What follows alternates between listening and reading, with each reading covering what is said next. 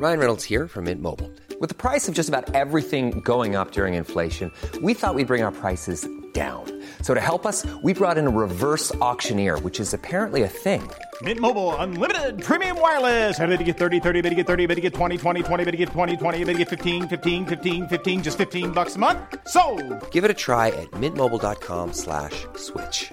$45 upfront for three months plus taxes and fees. Promo for new customers for limited time. Unlimited more than 40 gigabytes per month. Slows. Full terms at mintmobile.com.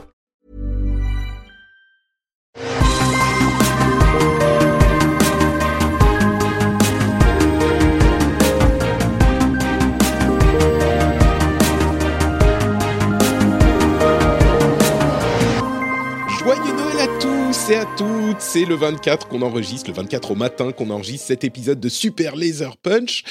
Mais bon, la plupart d'entre vous l'écouteront, j'imagine, euh, après la soirée du réveillon et donc le jour de Noël.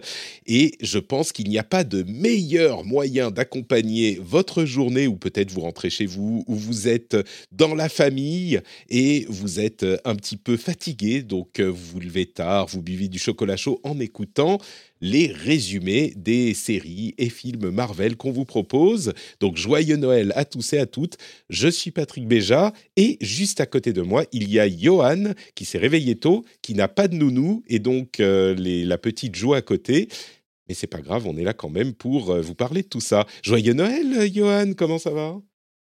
Eh ben, joyeux Noël, Patrick. Bah, ça va, ça va très très bien. Euh, c'est mon dernier jour de, de travail. Après, je suis aussi en vacances. Eh oui, on se réveille Euh, tôt voilà. pour faire des épisodes pour Eh vous. oui. tu, tu- tu veux qu'on chante un peu euh, Joyeux Noël pour les auditeurs? Oh non, ça va. Non, c'est bon, c'est bon. Ok, d'accord, très bien. Je comprends le message. Johan chante très très bien, donc je, je, je, je comprends que forcément c'est de moi qu'il a peur euh, dans cette euh, performance.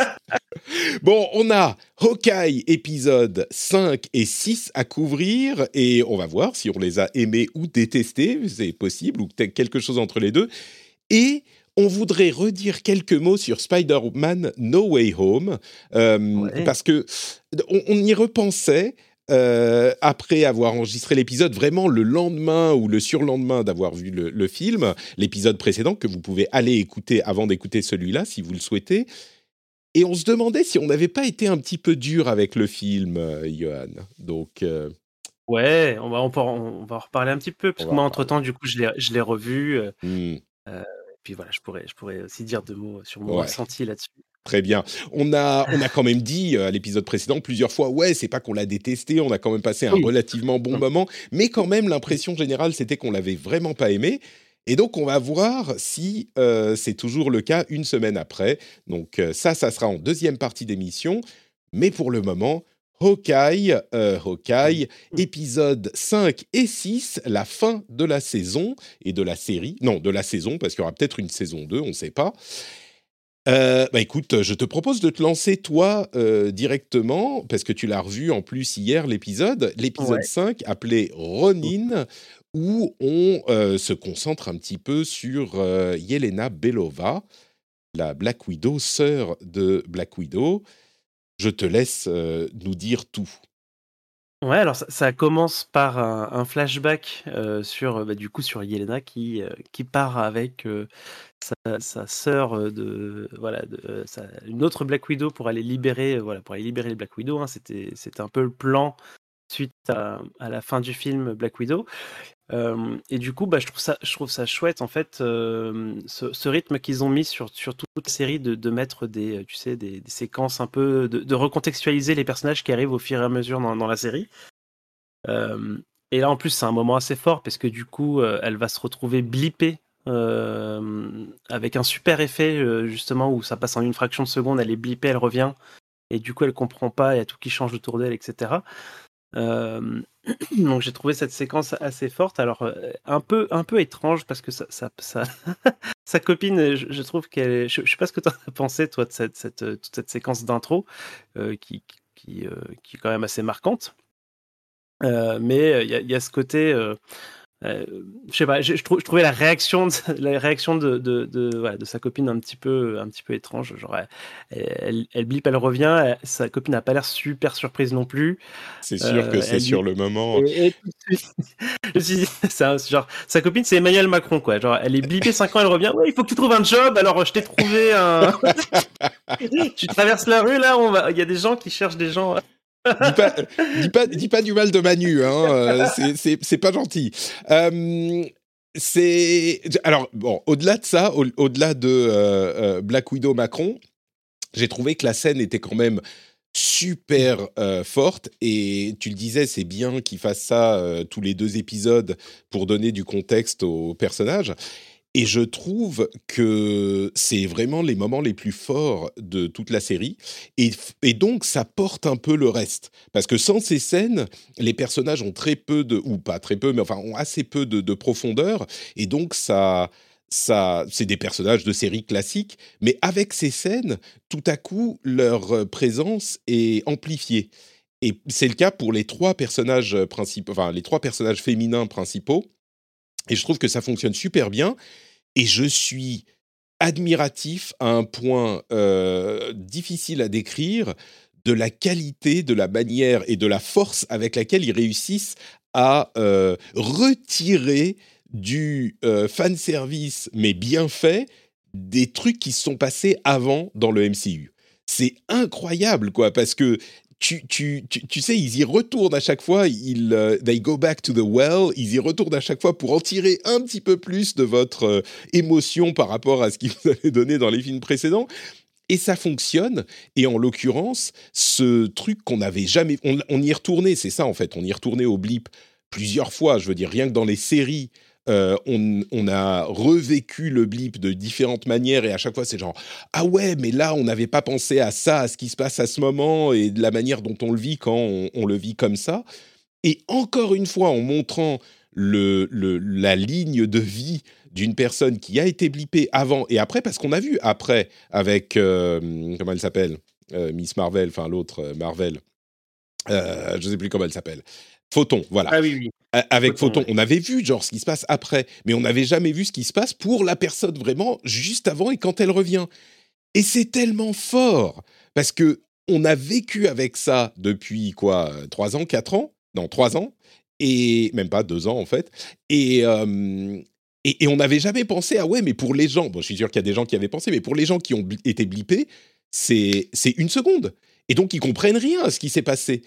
Et, et j'ai trouvé ça, et pour elle, pour Yelena, qui en plus a perdu sa sœur et s'en rend compte euh, après, genre, ouais, mais attends, euh, le, le, avec la fin de la scène où elle dit, ah merde, il faut que je trouve, euh, il faut que je trouve euh, Natacha. Et tu sais, sa, sa copine euh, Black Widow Macron, qui, qui ils, ils finissent pas la scène. Euh, ils finissent pas la scène, c'est juste, et toi, tu sais.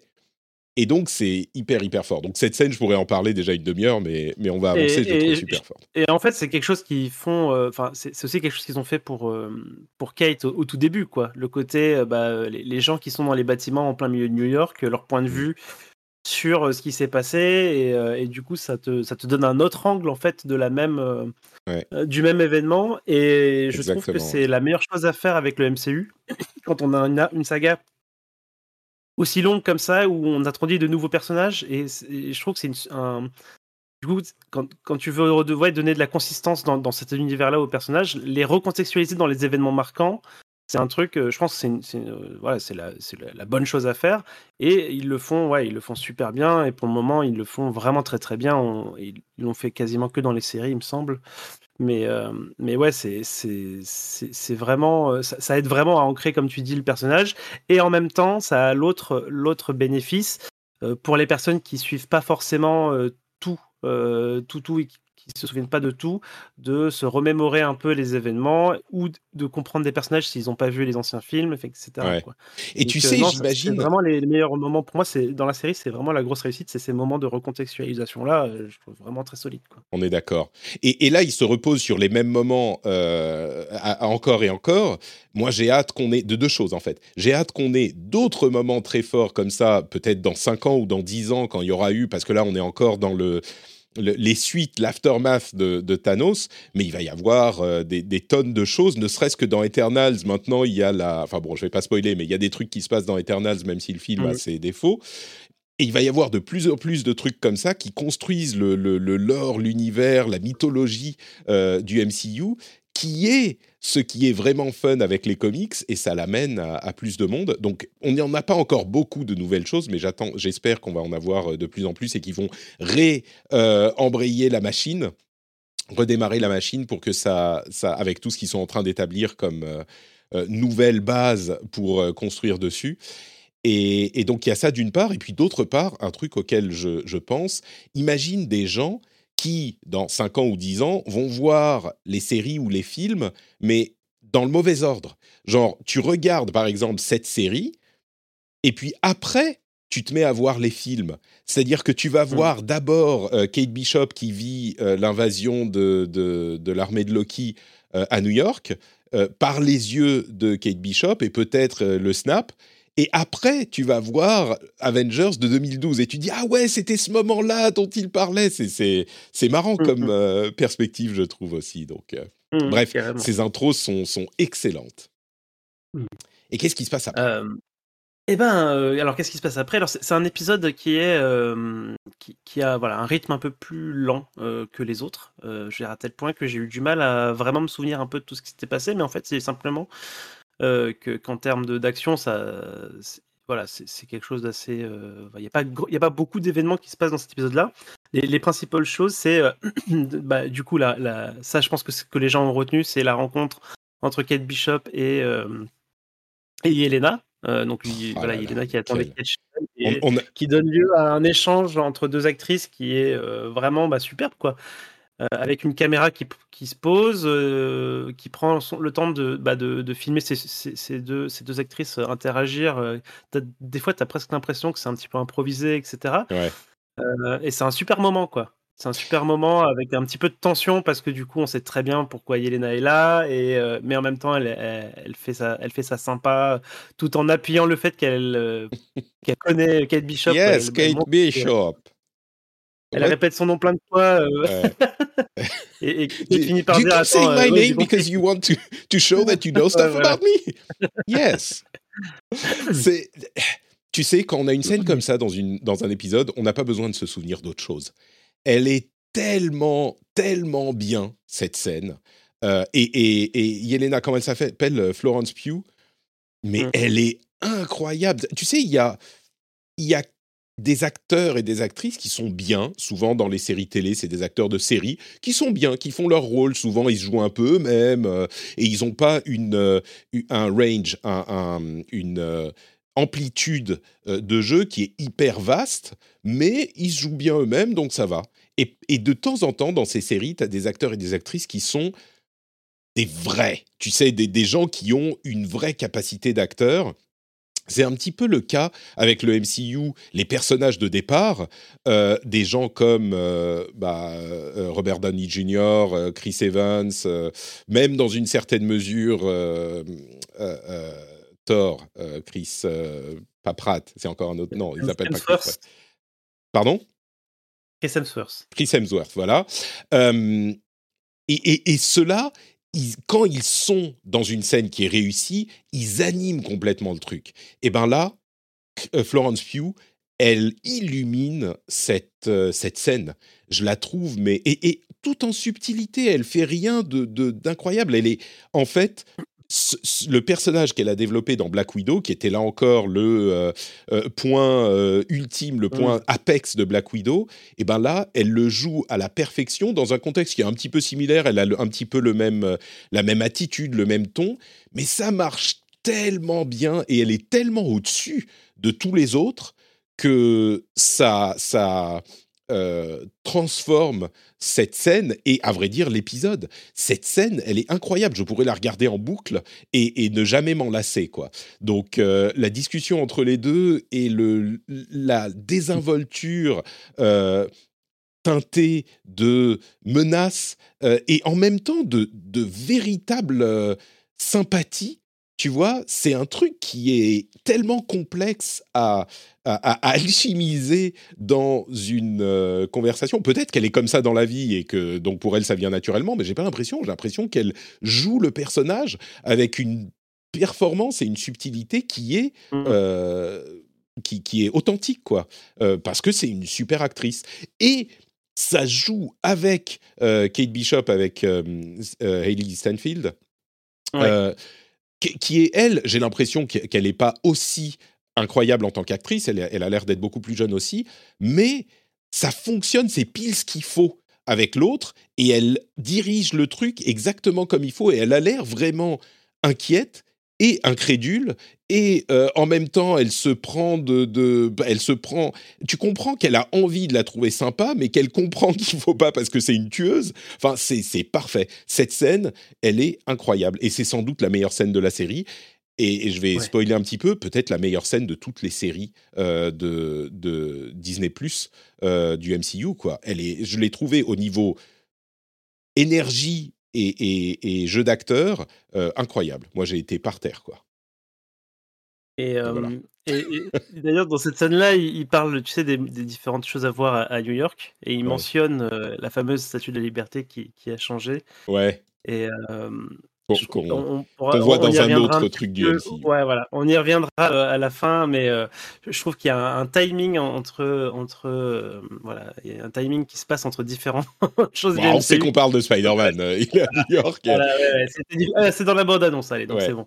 Mais ouais, il y a une statue de la liberté qui a changé, et je trouve que je suis assez impressionné de la réussite de timing parce qu'il y a plusieurs choses qui, qui s'appellent dans l'un et dans l'autre, et je trouve que bah, c'est assez marrant que ça arrive vraiment en même temps, quoi. L'épisode 5 qui est sorti la même semaine que, euh, que, que Spider-Man.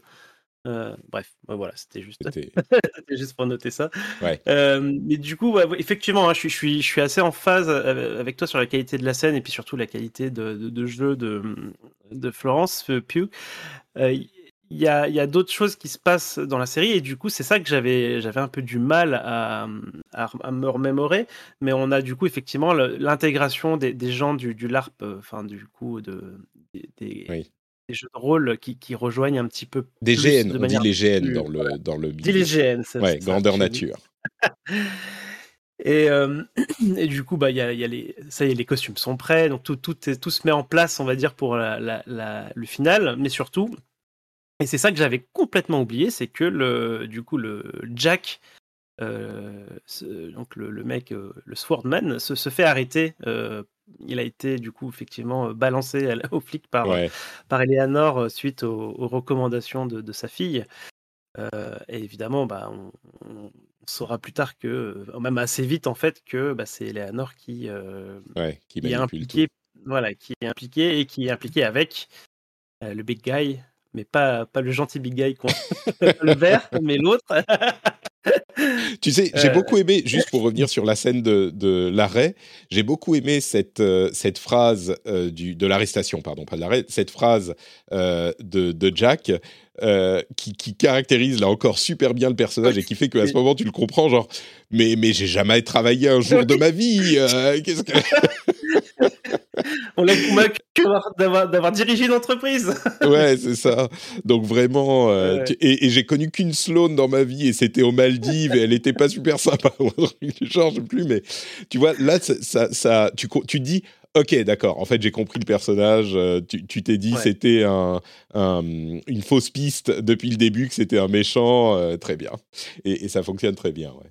Mais après, en fait, ça, c'est un truc un tout petit peu étrange pour moi dans la série, c'est que bah, il va garder maintenant, à partir de maintenant, il va garder un petit peu ce rôle un petit peu, un peu niais, quoi, un petit peu, euh, voilà, il, est, enfin, je veux dire, il est très premier degré finalement dans, dans tout, mais il n'empêche qu'on l'a vu au tout début participer euh, à cette, à cette vente aux enchères en, en, confrontation avec son oncle, où on, comprenait que c'est un personnage quand même très euh, réfléchi quand même. Hein.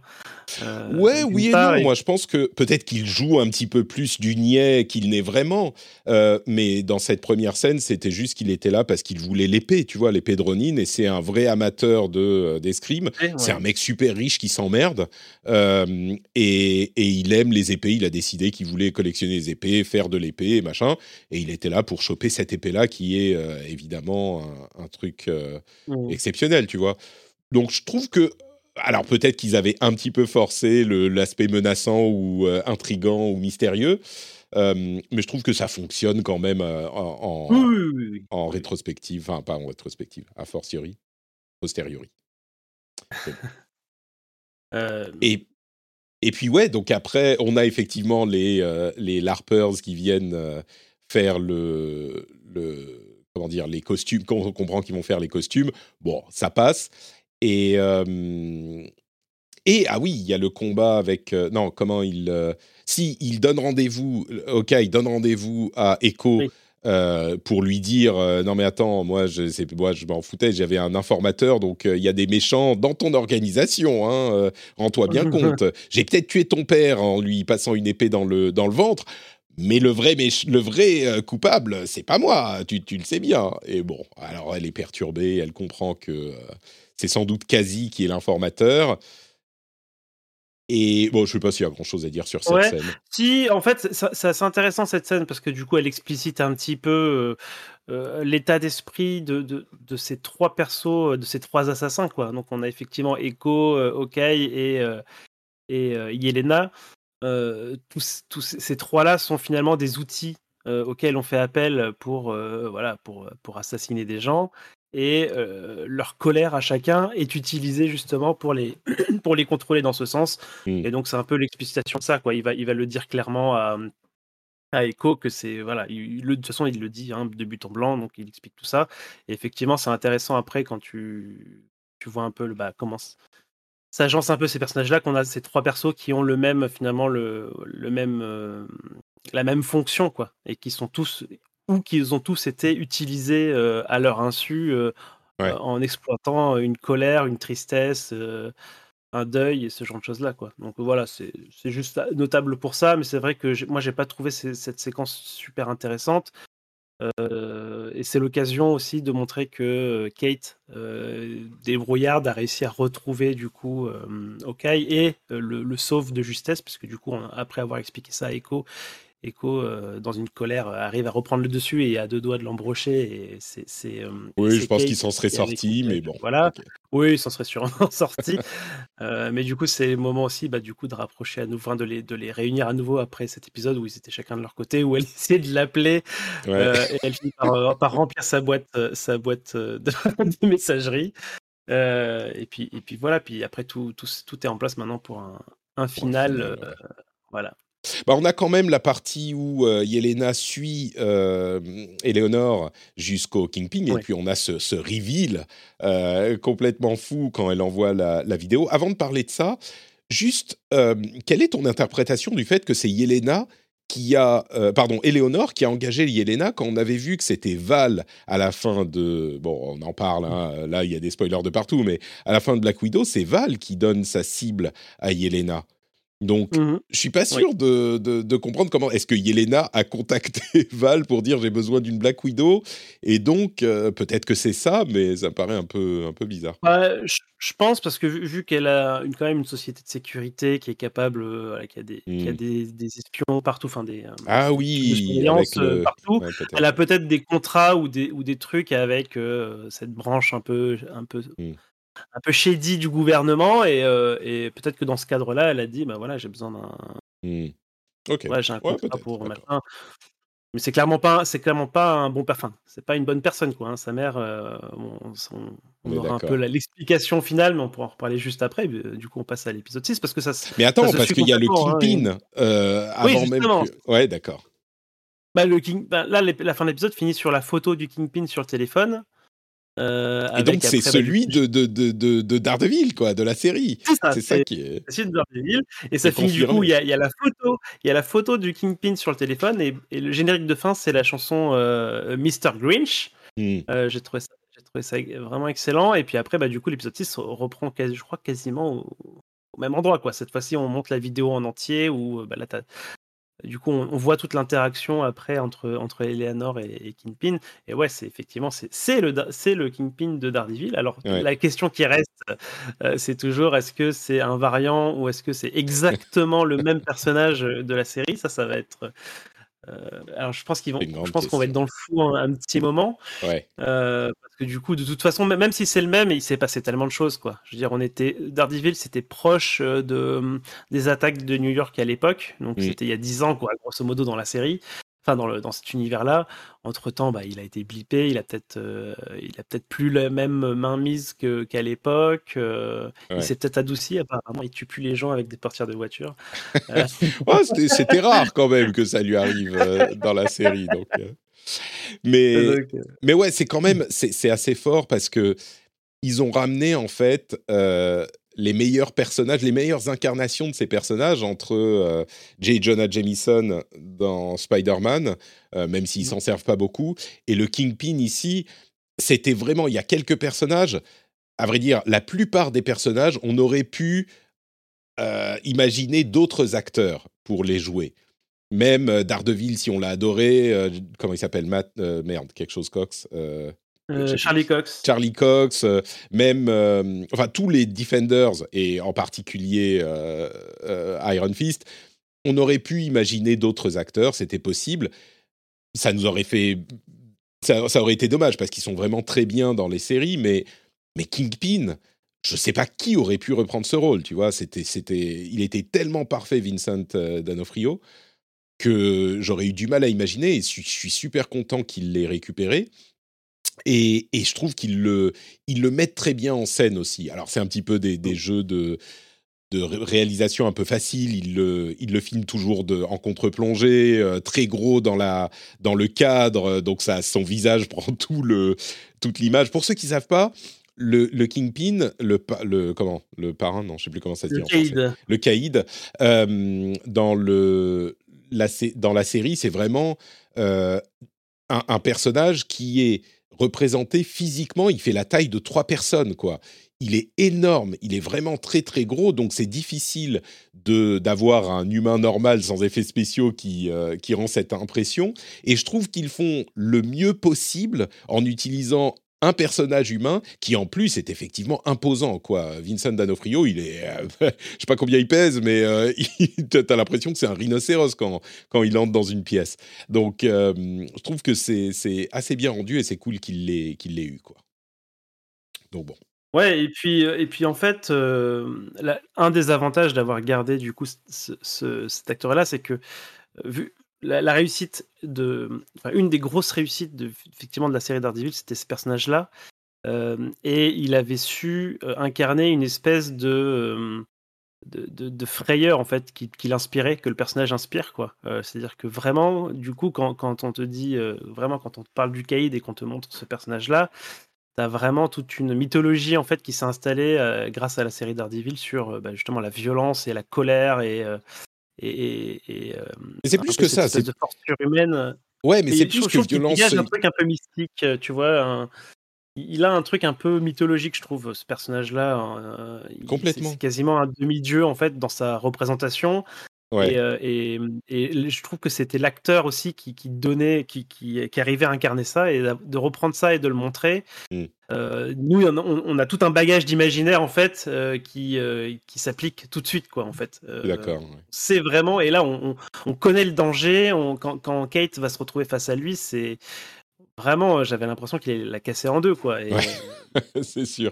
C'est en fait, bon, il y a une grosse violence, mais ce qui est fort, parce que faire passer la violence, c'est pas dur. Euh, ce qui est fort, c'est que il est beaucoup plus menaçant que violent. Dans la série, il est violent très très peu. De, menace, de violence implicite, quoi. Vraiment de tout ressenti. Parce que même dans la série, il y a quoi Trois saisons Deux, trois saisons Qui sont bien d'ailleurs, surtout les premières, mmh. mais les, séries Netflix sont pas toutes bien. Euh, le début est vraiment, vraiment euh, pas mal du tout. Mais, pardon, euh, la force de, ce Kingpin, c'est qu'il n'est pas violent, en fait, dans la série, à quelques exceptions près, qui, qui solidifient la menace. il est tout en, jeu, en, pas, pas, pas, vraiment en subtilité, mais il est tout en non en, sous-entendu, mmh. en menace, mais pas en action. et donc, et c'est ce qu'il réussit très très bien à faire, Danofrio, avec sa stature et sa, son jeu. Euh, genre, euh, il, est amical mais désagréable, mais enfin bon, bref, ça, ça, fonctionne très bien. Et quand je pensais aux acteurs qui subliment un petit peu le, la production dans laquelle ils sont, évidemment Florence Pugh, mais un peu Vincent D'Onofrio aussi. Il est, lui, je ne sais pas s'il est un super bon acteur, mais en tout cas, sa présence et son charisme font que les scènes dans lesquelles il est prennent une autre tournure, une autre couleur, je trouve. Donc, euh, c'est les deux auxquels je pensais donc on a ça. Qu'est-ce qui se passe après? Donc on apprend que Eleonore, euh, depuis le début, elle est méchante, mais quand même, elle dit euh, ah mais non maintenant c'est fini, ça touche à ma fille, donc euh, c'est terminé. Et elle sait bien que ça va pas s'arrêter là. Et eux ils la laissent partir, mais ils savent bien que ça va pas s'arrêter là, etc., etc. Et il y, a Echo aussi qui, qui aussi qui démissionne entre guillemets quoi, qui décide d'arrêter et qui comprend dans son échange. Ouais, c'est surtout. En fait, c'est le même échange. Hein. Mm. Echo ou Eleanor, euh, qui du coup qui, qui se, désengage vis-à-vis du Caïd, c'est un peu le même échange, quoi. C'est-à-dire que mm. euh, dans ce qui se dit, c'est juste, euh, enfin, autant autant pour Eleanor, la, menace est plus explicite, mais pour pour Echo, t'as quand même quelque chose qui se passe vraiment au-delà des mots, quoi. parce que du coup, mm. elle s'en va, mais elle sait que que ça que ça va pas le faire et, et il y a tout de suite une rage qui, que tu sens venir du caïd qui, enfin, qui supporte pas en fait que qu'on fasse pas comme il a dit quoi. Et qu'on le quitte, qu'on l'abandonne, enfin qu'on quitte son poste quoi. C'est ça se mm. fait pas. Attends, on est dans la mafia quand même là, faut pas déconner. Donc, euh et, du coup, bah, il décide d'aller euh, à la fête euh, de Noël, donc qui doit se passer quelques jours avant Noël, organisée par Eleanor. pour, alors du coup, c'est là où là où moi j'ai un peu perdu le fil. Je n'ai pas très bien compris quel était leur plan. ouais, c'est un peu nébuleux, je t'avoue. là-bas. mais très vite, de toute façon, les plans sont, sont jetés à la poubelle, puisque du coup, c'est là où il va y avoir la convergence euh, de. Euh, alors j'ai oublié son nom là, l'homme de main de, du Caïd qui avec le sniper, euh, voilà, quasi c'est ça. essaye de tuer Clint et Gelena qui arrive aussi à la soirée pour tuer Clint aussi. Et, et, donc voilà, tous ces personnages qui vont se converger vers le, vers le même climax. Euh, et du coup, effectivement, on oublie assez vite le pourquoi, exactement quelle était la nature du plan. Je pense que ça en fait, on n'y pense pas quand on regarde la série, c'est après coup quand on y repense. Mais en fait, mais, mais euh, pourquoi ils étaient. Alors, ils voulaient tuer des gens, ils voulaient tuer tout le monde en fait. Tout le monde voulait tuer tout le monde. C'est ça. Et, du coup, as, évidemment, tu as tout le groupe du, du, GN qui sont là aussi déguisés en, en serveur, euh, comme ce qu'on avait un petit peu euh, vu venir un petit peu. Euh, ouais. que, ça non plus, tu comprends pas trop pourquoi ils sont là. Oh, bon, en même temps, c'est censé être des, des pompiers, des policiers, donc ils connaissent un petit peu. C'est pas juste des gens, le, le, tu sais, le serveur de. De, du, du, café du coin qui a jamais été dans une situation stressante de sa vie. encore que être serveur, c'est un petit peu stressant. Mais mais, mais, effectivement, euh, on ne sait pas très bien vraiment pourquoi ils sont là. Peut-être si les choses se passent mal, ils ont besoin d'aide. C'est mieux d'avoir eux que personne, ok ce qu'on comprend vraiment pas, c'est pourquoi ils se mettent en tenue de GN tout à coup euh, pour dire euh, allez par là, allez par là. Mais bon, ok, ça les fait marrer. Et ça nous fait marrer un peu quand même aussi, il faut avouer. Mais un petit truc qui m'a beaucoup frustré, c'est un truc, euh, tu sais, un pet peeve, on dit en anglais, un, truc qui m'énerve toujours dans les films ou les séries, c'est quand les gens utilisent un fusil de sniper et qu'ils l'utilisent comme euh, une mitrailleuse quasiment. Tu sais, ils se mettent à tirer mille fois euh, avec leur fusil de sniper, ça n'a aucun sens, ça m'énerve toujours. et bon, bref, enfin, je suis pas un expert des armes, ça se trouve les snipers font ça tout le temps, mais j'ai pas l'impression. Mais au-delà de ça, là encore, il y a plein de moments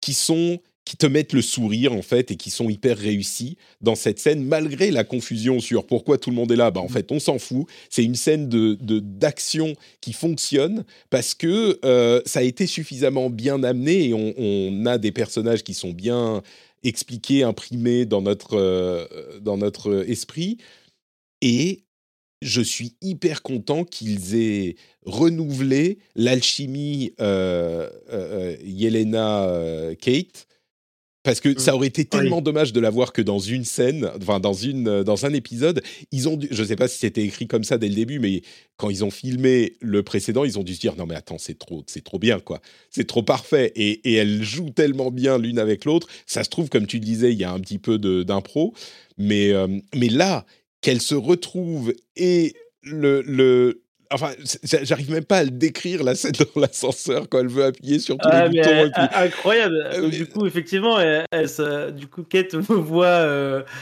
voit Florence, enfin, voit Yelena euh, à l'ascenseur, et puis il y a, y en fait, ce qui, en fait, ce qui est génial, c'est que du coup, c'est ça, c'est qu'à partir du sniper, à partir du moment où ça tire, ce qu'on va avoir, c'est une scène d'action de, je, pense quasiment une demi-heure, peut-être un peu plus, euh, jusqu'à la fin, quoi. Ça va pas s'arrêter. Et on va et euh, il y a quand même un espèce de rythme dans cette scène d'action qui s'installe et justement euh, euh, cette séquence-là, elle fait redescendre un peu le truc parce qu'ils sont en train d'attendre l'ascenseur. Euh, et il y a un- une espèce de joute à la fois verbale et à la fois physique entre Yelena et, et Kate qui est vraiment savoureuse. quoi. Euh, Il y a des blagues, de- bah, du coup, sur l'étage de l'ascenseur, euh, sur euh, Kate qui essaie d'appuyer sur tous les boutons. ça m'a vraiment fait rire pour, euh, empêcher. euh, voilà, ils discutent, elle essaie de convaincre effectivement Yelena de pas tuer Clint. Euh, et en même temps, bah, Yelena, pour elle, c'est une gamine, hein, donc elle, elle, elle pense pouvoir euh, vraiment la, la, la pousser d'une main, mais elle, elle se, elle se défend bien. Et du coup, ouais, ça donne une séquence de, ouais, de combat, de combat gentil, quoi. De, du combat, on essaie Ouais. de pas faire trop mal, mais ils finissent par se faire un petit peu mal quand même. Et, et puis à se donner des compliments sur, euh, sur, Enfin, enfin, c'est vraiment, euh, vraiment un super moment, ouais. Je pense que c'est peut-être, ouais, c'est mon moment préféré, je pense, de l'épisode ou presque. Ah bah de l'épisode Euh, sans doute, mais tu sais, tu, tu racontes la scène et j'ai le sourire aux lèvres. C'est tellement euh, mignon, marrant et, et c'est tellement bien rendu aussi la dynamique entre Yelena et euh, Kate qui ressemble un petit peu à la dynamique entre Barton et, et Kate.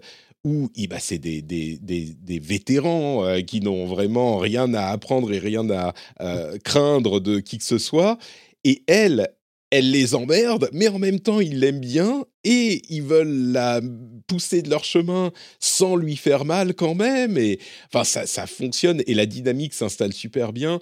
Et ils- elles se complimentent l'une l'autre. Et puis, euh, et c'est la première fois qu'on voit vraiment Kate réussir à à, incarner le rôle de héros, tu vois. Alors évidemment, c'est sur cinq jours et tout à coup, elle est devenue. Enfin, c'est pas tout à coup, mais elle, elle a beaucoup évolué en quelques jours. Mais tu sens que là, elle prend les choses un poil plus au sérieux, même si elle rigole. Mm.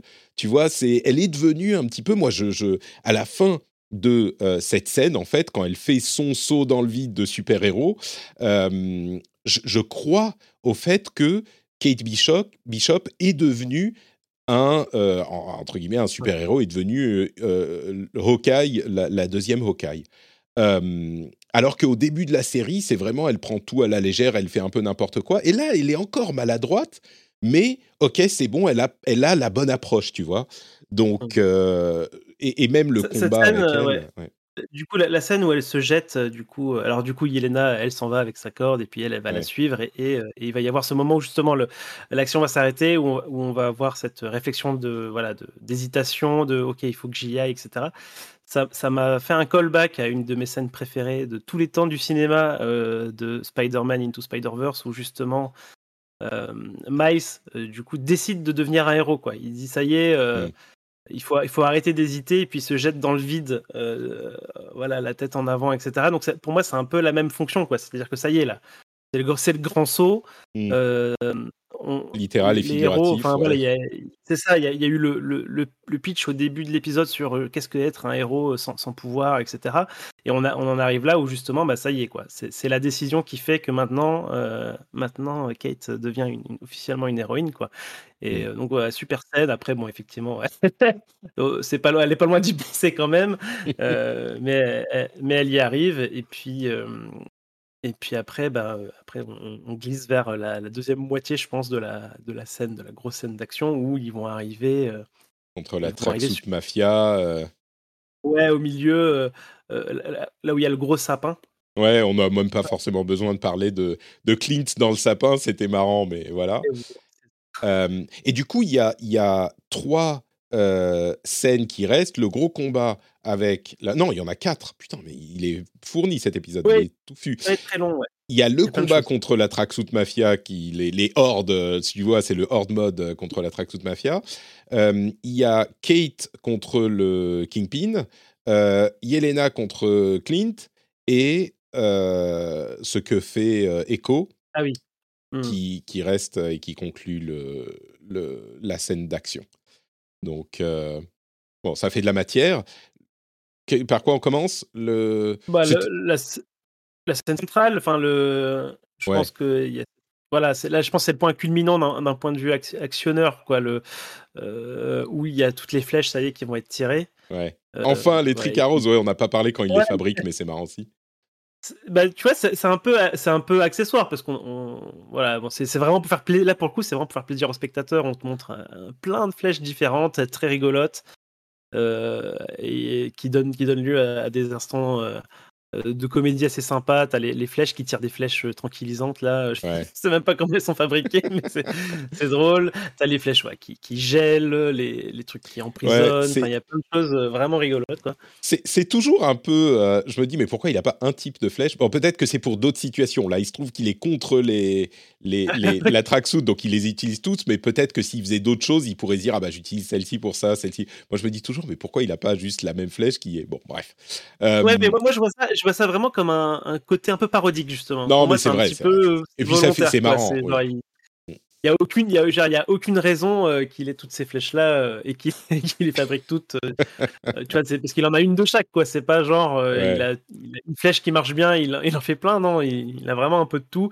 Et je pense que c'est vraiment pour la parodie quoi du truc Ouais. du, du Hawkeye qui a des qui a des flèches. euh, voilà, un peu. Mm. Un peu tout le kit, quoi, un peu, un qui font un peu tout. Avec C'est un son- peu le, le MacGyver de. c'est. Robin MacGyver, quoi. Voilà. et il a son beau costume. euh, et, Oui. et, il y a des flèches Stark Tech aussi, en plus des flèches euh, PIM. D'ailleurs, la, la, la fin, bon, il y a Kate qui arrive et ils, se, ils, sont, ils ont enfin leur moment euh, ensemble où ils sont les deux euh, à, à se battre ensemble et ils sont vraiment partenaires. Euh, et puis la, la scène se conclut, je ne sais pas si vous voulez dire autre chose, mais la scène se conclut avec euh, la voiture, des, le, le camion Ouais. de comment il s'appelle euh, je sais plus Igor et je sais plus qui qui arrive et ils la réduisent avec une flèche Pimtech euh, et c'est genre mais, mais qu'est-ce qu'on fait On maintenant fait quoi maintenant J'en sais rien, faudra qu'on demande à, à Scott et il y a le, le hibou ou la chouette, je sais plus qui, qui vient euh, choper le truc. Ouais, ouais, bon bah je pense ok. qu'on en aura plus parlé, ouais. Moi, je pense qu'ils ils vont, ils vont apparaître à un moment quelque part. Euh, et d'ailleurs, celui qui. La, la scène, là encore, c'est ridicule mais délicieux quand il lui dit à Kate, le, je sais plus qui c'était, mais qui lui dit Ah, au fait, je voulais te dire, je suis désolé, hein, c'est pas le bon moment, mais merci beaucoup pour tes conseils. Euh, Ouais. J'ai parlé à ma copine, on est allé voir Maroon 5, finalement, ça s'est super bien passé. Oh, génial, c'est cool. C'était super marrant, Ouais. j'ai trouvé. Et du coup, bah, là, on peut se poser la question, hein, depuis, ça fait, genre, la scène d'action, là, ça fait, je sais pas, 20, 30, euh, 30 minutes, euh, Ouais. que fait la police, quoi? Ouais. On est en train de détruire le sapin de New York. euh, Bah, ils sont en train d'évacuer, ils sont en train d'évacuer les, Ouais. les, les gens du, du Nakatomi Plaza. Euh. Ouais, donc euh, bon, j'ai trouvé cette scène marrante, c'était c'était un peu ce qu'il fallait. Euh, Et puis après, il y a Yelena qui arrive euh, et ils se battent, ils se battent, et puis finalement, bon, la, la chorégraphie est sympa sans plus. Et puis finalement, Clint qui siffle comme le faisait sa sœur, et c'est là Ah oui. qu'enfin elle comprend, elle accepte et elle s'arrête. J'ai- je Ouais, je je l'ai pas vu venir. elle, elle insistait, elle insistait plus que. Enfin, je veux dire. On- moi, j'ai un peu du mal à comprendre pourquoi est-ce qu'elle. euh, Ouais, elle- pareil. Enfin, tu vois, elle prenait pour cible Clint au, tout début, tu comprends, mais très vite, tu vois que tu as été embauché que par des gens Ouais. pas super euh, top. Tu peux te poser des questions. Surtout que, bah, justement, moi, c'est un, des reproches que je fais au parcours de Yelena, c'est que elle s'est libérée euh, finalement de son statut de. Bah, de euh, de- Marionnette, de, euh, Black meurtrière, de marionnette, machin, tout ça pour revenir finalement. euh, elle fait la même chose sauf qu'elle est payée pour. Enfin, je trouve, je trouve que c'est il y a un truc qui colle pas, quoi, tu vois. Mais bon, on, on comprend qu'il y a aussi des besoins euh, de- Scénaristiques. scénario, mais Ouais, je suis d'accord. euh, est- C'est quand même étrange de se dire c'est lui qui l'a tué. Mais à la limite, on peut se dire, tu vois, elle, a, elle avait retrouvé sa sœur après des, des décennies. Elles étaient enfin redevenues amies et redevenues proches. et le, le snap euh, lui a retiré encore et elle est Mm. traumatisée. Elle est pas forcément très stable justement vu euh, tout ce qui lui est arrivé dans sa vie et, et son histoire avec le contrôle, mind control et tout ça. Bon, en, en capillotractant à l'extrême, on peut se dire, tu vois, elle est pas bien dans sa tête, quoi. Donc, elle a besoin de trouver un coupable au, à la mort de sa sœur, euh, et elle se focalise sur Barton. Bon, non, ça marche quand même pas, mais on va dire que c'est pas trop grave, quoi. Ouais, c'est- pas, trop choquant, mais c'est vrai que bon. Ça fonctionne tu- pas, je suis d'accord. Quand t'aimes bien le personnage, c'est un peu, tu vois, c'est un peu, c'est un point un peu noir quoi, tu, Ouais. de son tableau. Ouais, ouais. Euh, en tout cas, bah voilà, il- elle finit par, euh, finissent par se faire des câlins en, en- en mémoire de, de Natacha. euh, euh, bon, ça, ça reste une scène un peu émouvante parce que parce que parce que Natacha a pas eu de de cérémonie de, je sais plus comment on dit, de, de, de funérailles. D'enterrement, oui. Ouais, et du coup, euh, je trouve que ça rattrape aussi un peu le truc, quoi. Euh, tu vois, d'a- d'avoir Ouais. ces personnages qui ont été super importants pour elle, qui en parlent, euh, voilà, avec euh, quand même pas mal d'émotions euh, dans, dans leur, euh, dans leur discours chacun, et, euh, et tu sens euh, toute l'importance du personnage, etc. Et je trouve que c'est aussi un, voilà, un bo- un- une bonne façon de rendre hommage à, à ce personnage qui n'est plus maintenant dans, Ouais. dans le MCU. Je suis assez d'accord. euh, C'est, un, à vrai dire, pour elle et pour euh, Hawkeye, euh, ça donne là encore de l'épaisseur aux événements et aux personnages, Euh, et, et ça rend la chose, ça fait un peu plus, un peu mieux passer la chose. Ça rend la chose, je sais pas, plus crédible, plus. euh, on, on a enfin eu un petit peu de. De, de, de, de deuil de Black Mm, Widow ça, et ouais. d'épaisseur à, à, à Hawkeye, euh, qui était vraiment le, c'est le, c'est le l'Avenger pourri quoi. Bah là non, c'est plus l'Avenger pourri du tout. C'est euh, un personnage vraiment intéressant, cool, euh, et Black Widow et euh, enfin, Natasha, euh, merde, comment elle s'appelle? Natasha Romanoff. Ah, Romanoff, ouais. Et, et enfin un peu deuillé. Euh, donc ouais, je trouve que ça, ça c'est pas mal ça. Euh, Et puis, euh, on peut passer à, bah, à Kate Kingpin, versus Kingpin, qui, est, Ouais. qui est pas mal comme scène. Super Moi, je l'ai trouvé bien. hein. Ouais. Super séquence euh, avec un payoff de la du jet de, de pièces. Donc je crois que c'est avec un bouton de manchette qu'elle euh, qu'elle Bah, fait le- à la fin. C'est le euh, bouton de manchette que le. Si on a vu la série, il a une signification particulière en plus. Donc, euh, enfin, les, les, les boutons. Mais ça s'appelle pas bouton de manchette. C'est euh, bref. En, en fran- en français, c'est ça, hein, mais je sais Ouais, plus. euh, Cufflinks, je sais plus. Ah. Bon, Euh, Ouais. et, et et mais la, la scène, euh, il- faut, enfin, je comprends qu'il ait une une sorte d'armure par balle sous son sa chemise hawaïenne, qui est une référence aux comics d'ailleurs, c'est assez marrant. Mais bon, ça ok. Mais vraiment, c'est quand je disais c'est un rhinocéros, mais il est c'est inhumain en fait, au sens littéral. Mm. C'est pas humain ce qui ce à quoi il résiste. Et on ne sait pas très bien pourquoi, comment. Peut-être qu'on aura une explication un jour, mais mais c'est pas humain. Et d'ailleurs, elle le elle le fait très bien, euh, Kate. euh, Enfin, elle le joue très bien. C'est genre, mais Ah ouais, la, la surprise. Eh, mais- what? Quoi? Ouais. Qu'est-ce que La manière dont il enlève, la- en plus la manière dont il enlève la flèche, parce que du coup il la casse et du coup on se doute qu'il y a encore un morceau Ouais. quelque part euh, sous sa peau. Non, moi, moi j'ai pas besoin d'explication pour ça. Tu vois, il y a ce côté, il y a- il y, a un côté mystérieux et justement force de la nature euh, qui, qui me va bien quoi. Euh, Hmm. Non, mais, Mais- t'es d'accord que c'est pas humain. Enfin, personne n'est humain clairement, dans ces séries. Il tombe de, non, de clairement. 50 mètres et il se relève en deux secondes. Mais, mais là, ça Mm. va plus loin, quoi. Oui, et puis là, c'est mis- c'est vraiment mis en scène. Quoi. Là, on veut nous montrer que il, il résiste bah, aux flèches euh, et peut-être à plus.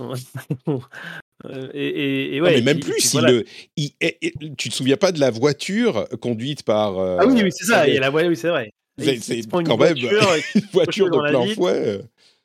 et il a encore, il a encore toute son énergie pour, euh, pour envoyer balader Kate. euh, Ouais. Et vraiment, moi, j'ai eu peur que ça, que ça, ça, ah, ça se finisse pas, pas mal, mal, mais euh, vraiment, Ouais. quoi. il- Elle l'embête, tu te dis, euh, bon, euh, Kate, peut-être que, euh, peut-être que tu devrais demander de l'aide, je sais pas, mais ouais. Et du coup, bah, y a, euh, ouais, ça finit sur, effectivement, elle l'assomme avec euh, l'explosion de plein de flèches simultanées, là, avec son bouton de manchette, là. Super, super truc, quoi. Finalement, un, un Kingpin qui est quand même malmené hein, dans cette série. hein. On- Ah, c'est sûr. en oui. première impression dans le MCU, il se fait quand même. Alors, on, on sent quand même toute sa force et toute sa résistance, machin, mais ouais, il, il s'en prend plein, plein, plein, euh, plein la figure. Et puis, du coup, bah, après, il y a la séquence d'échange avec, euh, avec sa mère où bah, voilà, elle l'envoie, elle l'envoie en prison euh, parce que c'est une mauvaise fille. hein. Euh, C'est voilà, bah, assez. euh, y a- c'est là encore euh, character building et, et c'est marrant Ouais. parce que la mère, tu- elle dit, tu sens que elle, la mère, elle, elle pense qu'elle a fait tout ça pour sa fille et que c'était pour protéger Mm. sa fille, machin, et qu'elle le pense vraiment. Mais comme le dit euh, Kingpin, euh, enfin Wilson Fisk, euh, tu t'en es quand même pas trop mal tiré pour toi aussi. Oui, c'est ça. ça je pense qu'elle n'était pas forcément obligée de faire tout ça, tu vois, juste pour protéger sa fille. Et, et donc, euh, bon, je suis curieux de voir ce qu'elle va devenir, si elle devient quelque chose euh, pendant ou après son séjour en prison. Euh, c'est un bon développement pour le personnage, c'est intéressant. Ouais, et puis, enfin, de toute façon, ça reste un personnage important pour, pour Kate. Et donc, si, si on continue à suivre Kate, je pense que ça, sera, ça restera un élément euh, Ouais. euh, où on aura des nouvelles. On aura sûrement des nouvelles. Ouais, Elle nous enverra des de cartes maman. postales depuis, depuis sa cellule. Je peux tout à fait Euh, imaginer ouais. qu'elle lui amène des oranges, tu sais, en prison et qu'elle. Parce que bon, ça lui faisait mal de la mettre en prison aussi, mais c'est ce que font les héros. Donc. euh, on- avant de. oh, oh, parlons de, de la scène de Maya et de Fisk. euh, Ouais. Donc bon, c'est assez simple. Ils se, ils se disent euh, oui, mais est-ce que euh, oui, non, euh, tu es gentil, méchant, paf, et puis ça se termine. On voit pas, mais elle sort un flingue et elle tire quelque part. Et personne n'est dupe. On se doute bien que il, il n'est sans doute peut-être pas mort. On se demande, ça serait quand même assez dommage de le ramener dans le MCU pour le tuer au bout de euh, 40 minutes, tu vois. Donc moi, je pense qu'il est pas mort. Tu, Oui, tu- ouais, ouais, penses, je, toi? je pense pas, oui, je, je- j'en suis même euh, enfin, sûr. Quoi. Même, même s'il s'est fait toucher, on a bien vu à quel point il était solide. Ouais. Je me fais pas trop de soucis pour, pour le personnage. Après, je pense que ça va participer à un passif entre ces deux-là, puisqu'on on a une série Echo qui est prévue, je pense, pour euh, dans Ouais, de- longtemps. peut-être euh, Dans un an, deux un ans. ou deux ans, ouais, effectivement. Ouais. Euh, très curieux d'ailleurs de voir ce qu'ils vont en faire. Je suis, j'aime bien euh, le, le personnage, euh, j'aime bien Maya. Je trouve que l'un des aspects les plus, enfin, ce qui la rend vraiment intéressante euh, encore à ce stade, c'est ses particularités, le fait qu'elle soit euh, sourde et qu'elle ait cette euh, prothèse sur la jambe. Le personnage est correctement construit, mais évidemment, c'était un personnage qui était secondaire dans la série, donc on n'a pas encore, je dirais, le, le truc qui fait qu'on est, qu'on a hyper hâte de voir ce que ça va donner. Et je suis très curieux de voir ce qu'ils vont construire autour du personnage euh, dans, sa série. Je suis content qu'on ait une, euh, série pour elle. Euh, et pour info, la scène est vraiment tirée des comics avec Maya qui tire sur le, le caïd qu'il avait trahi. Et dans la série, elle enfin dans le comics, elle aveugle le caïd. Alors je sais pas comment on fait, hein, peut-être avec les étincelles de la de- de- du flingue trop près des yeux, ça l'aveugle. Euh, c'est un parallèle avec euh, Daredevil, bien sûr. Mais hum, donc dans la série, elle, enfin dans le comics, elle l'aveugle. Et il est aveugle pendant quelques temps, mais bien sûr, rien n'est permanent dans les comics. Euh, et donc c'était ça qu'elle faisait en, en- dans le Mm. comics. J'imagine, dans les séries, on se rend compte maintenant, on commence à comprendre, il y a toujours plein de personnages du MCU qui viennent jouer dans les séries ou dans les films maintenant. C'est jamais juste un ou deux euh, personnages centraux, il y a toujours des gens qui viennent. Je serais pas du tout surpris si euh, euh, Matthew Cox vient rejoindre Echo Oui. dans, sa, dans sa série. Quoi. Da- Daredevil, c'est vraiment un, un personnage bah, très, très important pour Echo hein, dans les comics.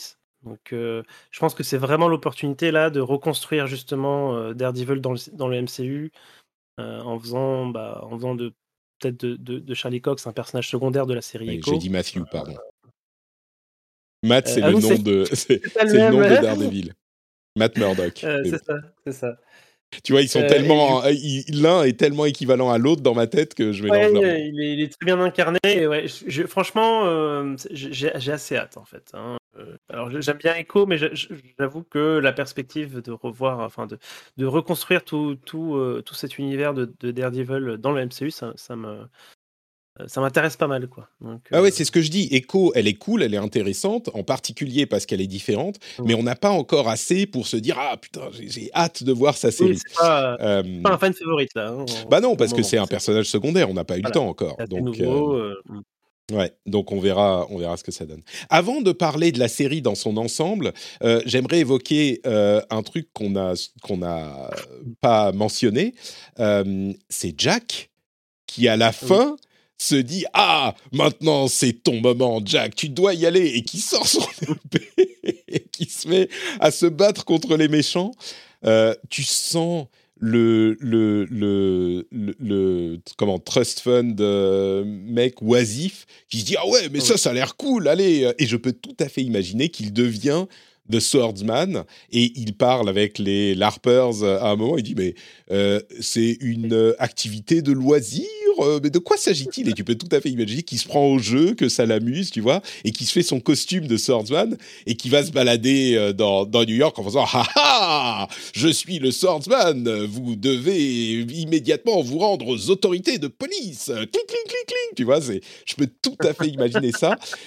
Et, et du coup, je me suis pris en, deux épisodes à, devenir complètement amoureux de euh, Jack Duquesne, alors qu'au début je me disais ouais il est sympa, il est marrant, mais là cette perspective m'enchante quoi.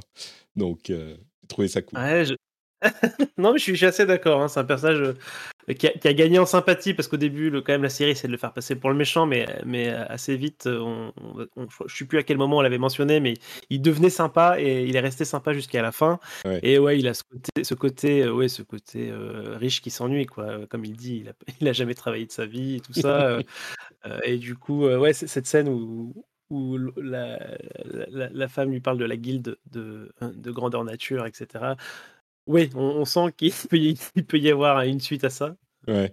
Et, ce qui est fort, c'est que tu sens que euh, c'est un oisif, clairement, mais tu sens qu'il a un bon fond.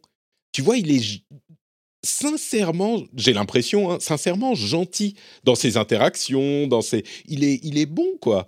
Et, donc je peux tout à fait. En plus, il est super riche. Euh, c'est marrant d'ailleurs de voir ses interactions avec son neveu. Euh, et d'ailleurs, il parle du père du, du Armand III, tu sais.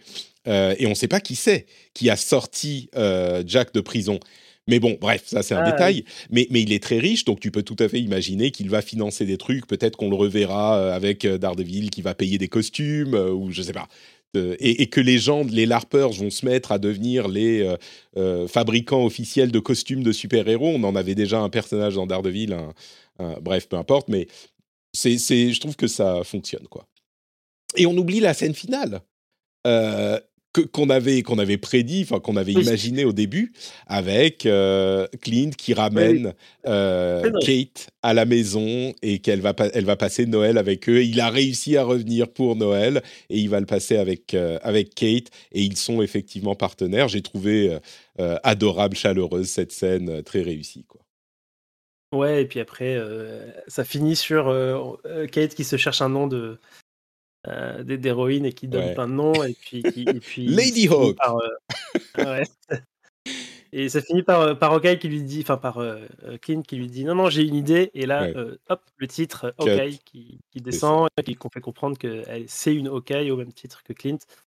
Et, et, puis ouais, et puis on a, moi j'ai super hâte. Alors c'est, bon, on peut commencer à parler de la série en général, mais attends, juste un dernier truc, excuse-moi. Agent 19. Alors moi, je ne sais pas du tout. Je connais pas. Ah, euh, voilà. Euh... m'expliquer. ouais, c'est Barbara. Merde, maintenant son nom m'échappe. Euh, mais Barbara. Ah, enfin bref, c'est Mockingbird. Euh, ah. qui est dans la série, enfin dans les comics, la femme de Clint, ils sont divorcés, ils sont mariés, ils sont divorcés. C'est une euh, euh, super héroïne slash agent of Shield euh, et ils sont mariés dans la série, donc ça confirme qu'elle est Agent 19 Mockingbird et que c'est là-bas qu'ils sont connus et rencontrés. Bon, elle a sans doute quitté le, le, boulot quand ils sont mariés.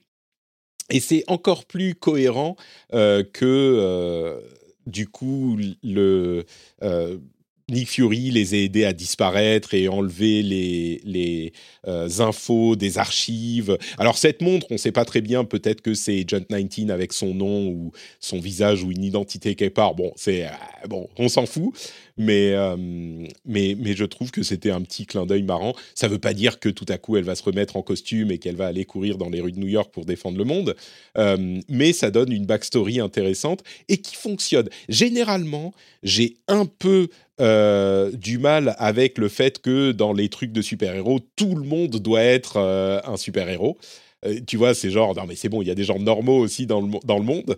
Euh, mais là, je trouve que ça fonctionne. C'est mignon. Et elle s'appelle euh, Barbara, alias Bobby. Barbara Morse. C'est Bobby Morse, la Mockingbird.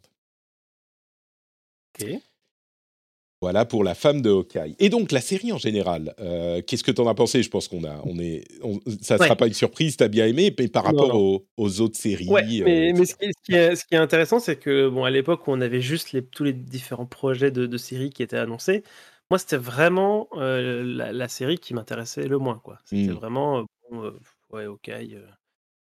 c'est pas un personnage, c'est pas un personnage, c'est pas un acteur que j'aime bien en fait. Euh, dans, dans, le MCU, même s'il a eu ses moments un peu intenses euh, vis-à-vis de sa famille qui disparaît, etc.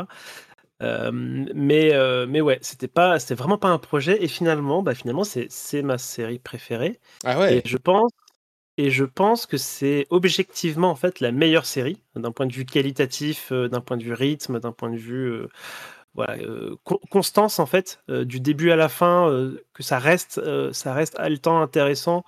Euh, vraiment du début à la fin. Euh, alors on peut, on peut préférer, on peut préférer une, autre série euh, pour voilà pour diverses raisons, mais je, pense que d'un point de vue structure et, constance de rythme, etc. Je pense que c'est vraiment, elle se démarque vraiment par rapport aux autres qui ont tous à un moment donné un vrai un vrai ventre mou. tu sais, à chaque fois, il y a eu ce moment où on disait ah, bah, l'épisode 6 ou l'épisode machin. Bah, là, là, ça y est, on sent que c'est un peu c'est un peu le ventre mou pour que ça reparte. Là, il n'y a pas eu besoin de faire ça. Il y a, des, baisses de rythme, mais, on ne l'a pas ressenti comme un truc négatif, tu vois, où on s'est dit, bon, vivement l'épisode d'après ou quoi. Donc, euh, je pense que c'est vraiment la meilleure série pour le moment du MCU. En plus, elle a mis des personnages qu'on a envie de revoir. Euh, la, narration se clôture, là, voilà, il y a encore des petites choses en suspens, mais grosso modo, on a, on a vécu une, belle histoire, en plus une histoire de Noël, euh, alors qu'on est Noël, donc forcément ça joue peut-être sûrement vis-à-vis de la série. Euh, mais ouais, j'ai adoré, j'ai adoré le personnage de Kate Bishop. J'étais trop content de revoir Yelena, de revoir euh, Kaïd. Il y a vraiment, je trouve qu'il y a un amour en fait qui a été employé à faire cette série euh, à plein de niveaux. On a là aussi la comédie musicale qui est, euh, qui, est en version longue et en, en, scène post-générique du dernier épisode. Euh, il y a un amour pour les personnages, pour leur passé, pour leur histoire et pour leur motivation. Et, et, et, voilà, j'ai vraiment, ouais, j'ai vraiment adoré cette série. Ah, je suis assez d'accord avec tout ce que tu as dit. je trouve qu'ils ont trouvé leur leur euh, formule et leur rythme. J'espère qu'ils vont réussir à reproduire ça, tu vois, parce que quand même, euh, les saisons précédentes, enfin les séries précédentes, comme on l'a dit, ont été euh, construites dans des contextes particuliers. et, ça ne veut pas dire que toutes seront de la qualité de celle-ci, mais j'espère qu'ils ont tiré des leçons, qu'ils ont compris ce qui marche et ce qui marche pas, et, ou un petit peu plus poussé ou un petit peu moins poussé. Bon, il faut pas que toutes les séries soient sur le même ton. Là, c'était vraiment euh, série de Noël, comme tu le disais. Mais, mais ils ont réussi à trouver un équilibre assez incroyable entre action, euh, scénario, histoire, émotion, euh, comique, qui, qui l'alchimie fonctionne complètement. Euh, et comme toi, moi, je pensais que c'était peut-être la série. La... Encore que j'avais lu le run euh, de Aja, donc je le trouvais bien. Enfin, j'espérais que ça soit euh, qu'ils réussissent à en tirer des choses, même si le contexte était très différent. Et ils ont super bien adapté les les bros, les, les tracksuit mafia. On va s'en souvenir toute notre vie. Enfin, il y a plein de trucs super cool et plein de scènes dont je me souviendrai longtemps. La scène du combat entre entre euh, euh, Maya et Barton, la première était super bien. Enfin, bref, il y a plein de trucs super bien. Est-ce que c'est ma série préférée? Je crois. J'ai quand même une certaine. Euh, comment dire J'aime beaucoup WandaVision.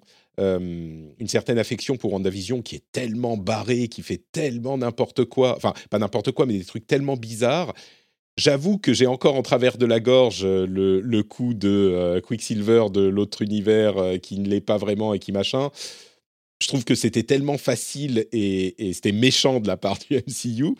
Mais, mais bon, au-delà de ça, je l'aime beaucoup. Les autres, pour moi, sont un petit peu en dessous, avec peut-être Falcon and Winter Soldier qui est le plus en dessous. J'ai trouvé qu'il y avait des maladresses assez impardonnables.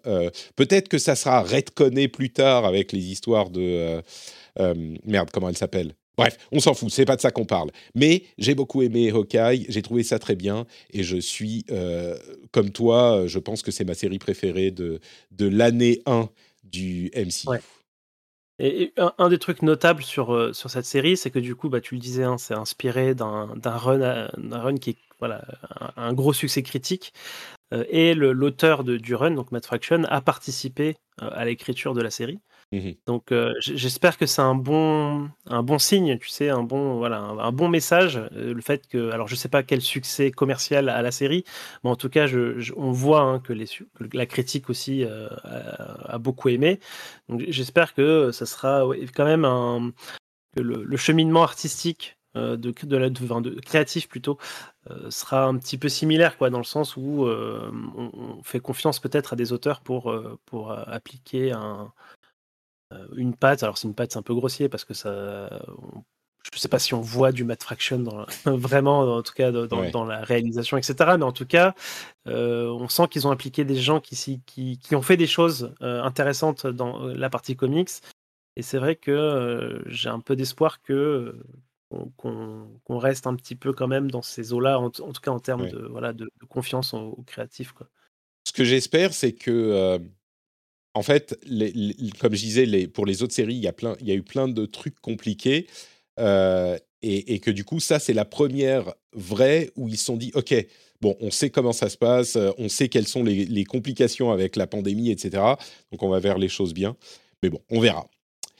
Euh, super, bah écoute, c'est tout pour Hawkeye, je crois. Ouais. Et donc, on, on, voulait dire encore un mot rapide sur Spider-Man No Way Home. Euh, quand on en a parlé la dernière fois, on était assez critique, comme je le disais en début d'épisode, même si on a dit, bah, on a quand même passé un bon moment, mais il y avait des choses qui n'allaient pas. Toi, tu l'as revu depuis, et puis tu y as repensé. Euh, qu'est-ce que tu voulais ajouter à ce qu'on disait la dernière Alors, En fait, euh, la, première chose sur laquelle je voulais revenir, c'était la partie Sam Raimi, en fait, du, Spider-Verse. Mmh. parce que du coup, aussi, je, je les ai revus, avant-hier, le 1, le 1 et le 2 et en fait, tu vois, j'ai repensé à ce que toi tu disais sur bah, ce que tu penses en fait de, de, ces films-là. Et il y a un truc historique en fait avec ces films, c'est qu'effectivement, en, en les revoyant, je me suis dit, c'est incroyable, le, surtout le premier euh, Spider-Man, on dirait un Batman en fait. On dirait, et tu sais, les Batman euh, bah, côté Burton, euh, mm. c'est-à-dire que même la musique, bon, la musique c'est du Danny Elfman, c'est la, la, même personne qui fait la musique de Batman et, du Spider-Man de Raimi, donc ça, as déjà une similitude, on va dire, d'un point de vue voilà, thématique, etc. Mais en plus, moi, quand j'écoute cette musique, j'ai vraiment l'impression d'être dans Gotham City. Euh, et on a aussi cette, euh, cette sensation d'un peu de monde parallèle, c'est-à-dire tu as un monde, euh, voilà, enfin c'est l'architecture des bâtiments quand ils sont à différents endroits. Enfin moi j'ai réussi à trouver vraiment beaucoup de parallèles en fait avec ce que faisait Batman. Et Batman à l'époque c'était les films de super-héros, c'est-à-dire qu'il y a je dis peut-être des bêtises, mais moi, dans ma jeunesse, c'était les Batman. Il n'y avait pas beaucoup d'autres gros films de gros blockbusters de super-héros. Ah, complètement. Batman, Le Batman de Burton a ouvert la voie euh, aux, films de super-héros, entre guillemets, que tout le monde pouvait voir, plus ou moins.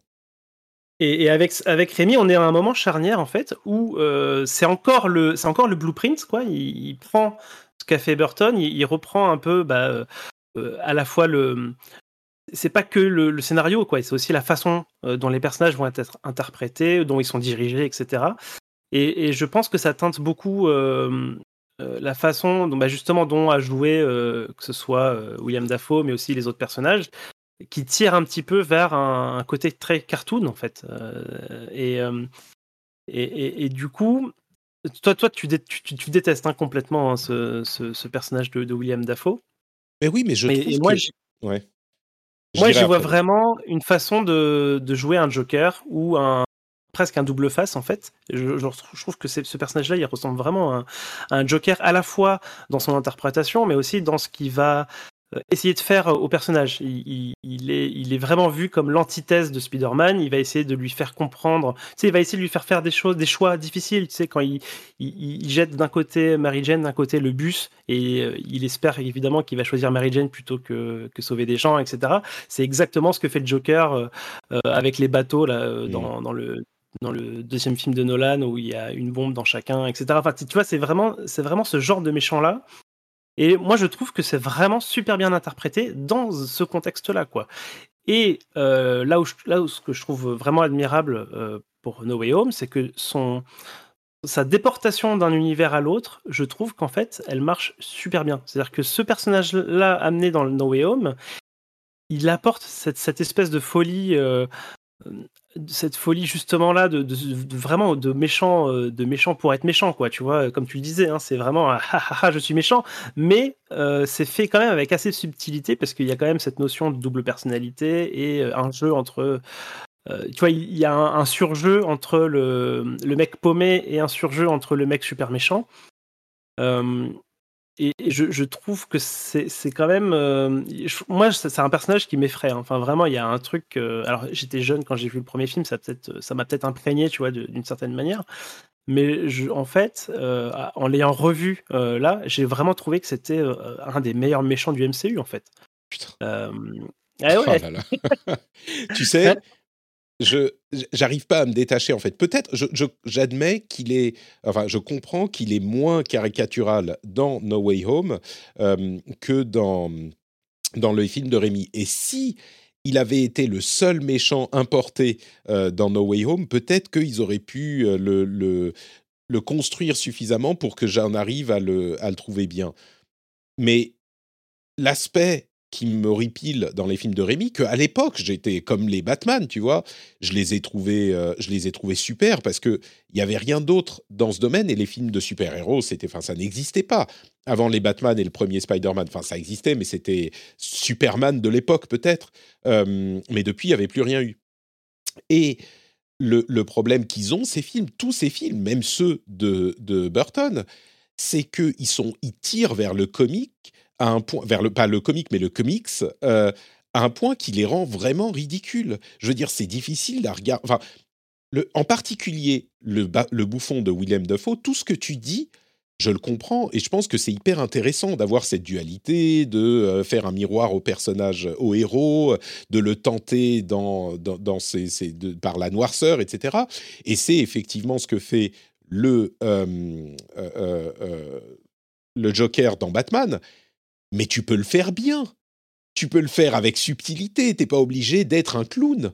Tu vois, et, justement, le Joker, il a été interprété plein de fois, et il y a des fois où il a été interprété comme non pas un personnage tiré d'un comics euh, caricatural qui aurait des traits humains et qui joue comme une personne, mais comme un humain, un homme normal, qui serait mis dans cette situation et qui en devient instable et inquiétant et euh, étrange.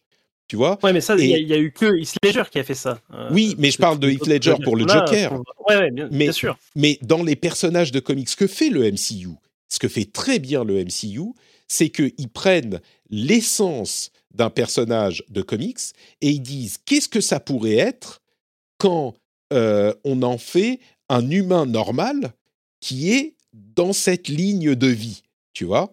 Et ils prennent pas, ils, prennent, ils prennent, les choses dans l'autre sens. La raison pour laquelle les films de super-héros, ça a jamais été vraiment incroyable jusqu'à ce que le MCU arrive, c'est que ce que faisaient tous les films de super-héros, c'était prendre un personnage de comique et le faire avec du live action plus ou moins réaliste, mais c'était quand même à la base un personnage de comics. Ce qu'on fait Iron Man, Captain America et même Thor, c'est qu'on se dit, OK, comment est-ce qu'on peut faire genre, ça pourrait arriver dans le monde réel? Et on s'embarrasse pas ni de musique grandiloquente, ni de, euh, de, de, de, trucs euh, euh, qui sortent d'un, enfin, je sais pas, tu vois, de, de... j'aurais pas dû parler de la musique, mais on s'embarrasse pas de, de, de, du poids du personnage du comics. Et c'est pour ça que le MCU marche. C'est pour ça que euh, Hawkeye c'est fun et que c'est crédible et que des gens, je parlais de gens normaux entre guillemets. Évidemment qu'il y a plein de gens entre guillemets normaux qui ont vu les Spider-Man et qui l'ont accepté, mais et qui l'ont accepté et qui l'ont apprécié. Mais des personnes qui n'ont rien à foutre des comics, tu leur fais regarder Spider-Man, ils disent mais c'est quoi ce clown ridicule quoi? Je suis désolé, ça passe pas. Alors que tu leur fais regarder Iron Man, et là tu dis ah ouais ok c'est un mec qui est dans, tu vois ça passe, c'est c'est réaliste entre guillemets, c'est de la vérisimilitude qui fonctionne. Et, excuse-moi, je te coupe encore. Excuse-moi, je, je, dois finir sur Willem Dafoe. Le jeu de Dafoe, moi, j'ai l'impression de vivre dans un monde parallèle. Je comprends pas ce qui se passe. Le monde entier, le monde entier le trouve euh, euh, magistral, formidable, meilleur acteur de sa génération, machin. Et moi, je vois le euh, bouffon dans, dans Spider-Man. Et j'ai l'impression, en fait, de voir un chien et moi, je vois un chien et tout le monde arrive et dit Ah, oh, mais t'as vu cette bagnole? Elle est incroyable. Et moi, je regarde tout le monde, tu je dis Mais voiture Enfin, c'est. On est. Non, mais c'est un chien, là. Mais, mais non, mais la voiture. Oh, mais regarde les gens, alliage qui sont sublimes et les phares qui éclairent tellement loin. Je connais rien en voiture. Hein. Mais. Et moi, je dis Mais attends, mais je suis fou, en fait. Je. Vous êtes sûr que c'est pas un chien Oh, mais regarde ce, ce, ce, toit ouvrant merveilleux. Et je dis Bon, ok, bah je. Ok. Et pour moi, Dafo, c'est un clown pour, pour anniversaire d'enfant de 10 ans, ridicule. Ah, et c'est évident pour moi. C'est évident pour moi. Et le monde entier le trouve formidable. Je, je, je, suis conscient que c'est moi qui suis bizarre, tu vois, qui suis en dehors de, ah. de la réalité des autres. Mais je comprends pas. Pardon. Alors, Dafoe euh, est un bon acteur, mais c'est pas forcément euh, Spider-Man de Sam Raimi qui, qui, qui permet de, de s'en rendre compte. Ça, je, je, suis d'accord avec toi. Euh, Parce que tout le monde le dit à propos, du, à propos du bouffon. Il a avant tout une gueule mm. et, des, tu vois, une, une, morphologie de visage et des mimiques qui sont quand même, tu vois, comme comme pouvaient l'être d'autres. Enfin, comme il y en a plein d'acteurs comme ça. Hein, euh, mais mais du coup, voilà, c'est avant tout une gueule. Euh, en tout cas, dans, enfin, dans, Tu vois, moi, Jim, Cra Jim Carrey, je l'aime pas non plus. Hein, c'est c'est le même genre. Quand je le vois. Euh, ouais, alors il y a, oui, je, bon, bref, pardon. Je, je, je, vois d'où tu viens. Euh, ok, mais en tout cas, pour moi, ça reste un, un, un très bon acteur par ailleurs. Mais effectivement, en fait, je, voulais revenir sur justement cette notion de, réalisme dans, le film de super-héros parce que il y a eu un point pivot euh, dans, l'histoire du, cinéma de super-héros. Alors, je sais plus dire si c'est Iron Man ou, euh, Batman Begins euh, finalement qui apporte ça. je crois qu'ils sortent à peu près la à même peu près en même temps, j'ai l'impression. Ouais. En tout cas, c'est à partir de là où, bah, déjà, il y a eu, c'est, des énormes succès, hein, parce que effectivement, ça a permis à des personnes qui qui était repoussé par euh, euh, le côté comics cartoon des films d'avant. Euh, Pardon, je, nous corrige, c'était 2005, donc trois ans avant Batman Begins. Donc c'est lui qui a C'est bien ce qui me semblait. C'est bien ce qui me semblait. Et c'est vraiment le point pivot. Et à partir de là, les films de super-héros, quasiment tous, prennent cette voie du, du réalisme. et là, en fait, c'est là où moi j'ai un souci, c'est que pour moi, c'est vraiment une question, pour le coup, de vraiment purement de goût, quoi parce que moi j'aime aussi en fait euh, le côté délirant, le côté cartoon. Euh, je pense qu'on peut faire des très bons films euh, avec voilà des personnages qui ressemblent aux personnages des, des Batman de je sais plus comment il s'appelle le réalisateur qui est arrivé après Burton mais tu sais complètement enfin c'est vraiment du cartoon quoi. C'est vraiment ah, qui veut la alors, si tu commences à, essayer de me, de me vendre Mister Freeze là on va plus s'entendre. Bon ok peut-être pas Mister Freeze non j'aurais pas dû parler de ces Batman je les aime pas non plus mais ce que je veux dire c'est que c'est une question de ton c'est une question de façon de ouais, de représenter, on va dire, un, des personnages. Et je pense pas qu'il y ait du moins, du, tu sais, je pense pas qu'il y ait du moins bien ou du, ou du, tu vois, ou du mieux là-dedans, en fait. Je pense que les deux ont, toutes les raisons d'exister. Et je fais souvent le parallèle, euh, parce que on parle de réalisme, en fait. Je fais souvent le parallèle avec le jeu vidéo, où tu as des jeux vidéo de plus en plus réalistes et des jeux vidéo, euh, voilà, tout à fait euh, cartoon ou, ou loufoque, etc. Euh, et, je sais que le réalisme a, des gages en fait de qualité, tu vois. C'est-à-dire que dès que un truc est super réaliste, on va dire c'est trop beau parce que c'est réaliste. Euh, alors que ça peut être trop beau euh, sans que ça soit réaliste, tu vois ce que je veux dire? Et en fait, pour moi, dans, le, moi je retrouve ça en fait dans le cinéma, c'est-à-dire que j'ai pas besoin forcément du réalisme. J'apprécie le réalisme dans le MCU au début, mais parce que bah, déjà parce que c'était nouveau aussi hein, à l'époque. Hein, c'était vraiment incroyable. Hein, Batman euh, et puis Batman Dark Knight et puis Iron Man. Vraiment, c'était. Euh, enfin, je veux dire, c'était plus qu'incroyable. Moi, j'étais pas fan du MCU. J'ai vu Iron Man. Ça y est, j'étais fan le lendemain, quoi. Mmh. Et, et je, je pense pas que j'aurais je pense pas que j'aurais vécu ça si c'était euh, si ça avait été fait à la, à la façon de des films de super-héros d'avant quoi. Donc euh, oui, tu as, raison, raison de, mettre cette différence là en avant. Euh, pour autant, euh, je pense que si, si, on replace les choses dans leur contexte et dans le contexte effectivement de cible, parce que qui dit réalisme dit forcément aussi une cible un peu plus âgée, parce que du coup avant on s'adressait peut-être, on avait peur de s'adresser à des gens un peu plus âgés, donc on prenait des atours un peu plus cartoon. Mais euh, euh, et, et, euh, et, je suis content quand je vois certains autres films, notamment, je crois que c'est Shazam, qui justement revient un petit peu vers, vers ce côté-là, en fait, vers ce côté un peu plus enfantin dans la façon mmh. de, de, montrer ces personnages. Et, et je trouve qu'on arrive aussi à une saturation du réalisme côté film de super-héros, film de jeux vidéo. Bah oui et non. Qui... Alors, ton analogie avec le jeu vidéo me paraît un peu capillotractée, mais, mais ok, on est pile dans ce ton-là. Et c'est ce qui fonctionne. Et même WandaVision, en fait, on est dans ce ton-là. Et ça ne veut pas dire qu'il faut faire. Euh, tu vois, ça reste, des... ça, reste, des... choses qui sont ancrées dans un réalisme, ouais. euh, dans un jeu tu sais, euh, naturaliste, tu sais, où, où bah, les gens réagissent comme. On essaie, en tout cas, on essaie de faire réagir les gens comme réagissent des humains. euh, Complètement. Ça, on reste pour moi dans un contexte, oui, plutôt quand même côté réalisme. Ouais. Euh, et, non, mais c'est ce que je veux dire. Et ça fonctionne. Avec Hawkeye, avec WandaVision, euh, bah, ça fonctionne. Ça, ça, ça, ça fonctionne. C'est certain que ça fonctionne. Mm. Mais ce que je veux dire, c'est que euh, j'aurais pas de mal à, à accepter un, un, film qui soit complètement cartoonesque. Mm. Euh, maintenant, la, la difficulté, c'est que, pour le MCU, en tout cas, la difficulté, c'est qu'il faut que tout ait un sens une fois qu'on réunit tout le monde. Quoi. Donc, tu peux pas faire des choses trop différentes. Et le fait de faire venir un Dafoe d'un autre univers, euh, et de le garder ce côté justement ce côté cartoon je trouve que ça me donne un peu d'espoir sur justement ce qu'on est capable de faire avec le multivers. Alors euh, je vais vite revenir sur ce que j'ai pensé de, de Spider-Man à ce propos c'est que j'ai été un peu réconcilié avec le film en l'ayant revu. Euh, je j'étais un petit peu fâché en fait euh, j'avais pas forcément dit comme ça la dernière fois mais j'étais un petit peu fâché de, la tournure qu'a pris le film. Et en fait ça m'a ça réconcilié. J'ai voilà, accepté le film. Je fais ok Ok, film, tu es comme ça. Euh, pour autant, euh, pour autant, je n'ai pas changé d'avis. Je continue à trouver ça assez médiocre. Euh, et mon, mon, plus gros regret, c'est ce manque, c'est ce manque de folie dans le multivers. Quoi. Il y a, il y a William Dafoe qui, pour moi, justement, apporte ce grain de folie. Donc Willem, Willem, n'écorche pas son nom. Willem. Willem. Willem qui apporte ce, cette folie que voilà que, que je trouve sympa et c'est peut-être pour ça que je l'apprécie plus mmh. dans, dans, ce film-là qu'ailleurs. Euh, mais tu vois, ça, ça manque d'un truc, c'est-à-dire qu'il y, y a, cette scène finale où euh, il va parler tu sais, à la caméra pour faire venir tout le monde. Tu sais, il parle à, à JJJ qui est diffusé dans toute la ville, où il dit euh, Je suis à tel endroit, euh, euh, venez, voler la, tu sais, venez voler la boîte, venez mm -hmm. me rejoindre, et t'as tous les méchants qui, qui, qui, débarquent.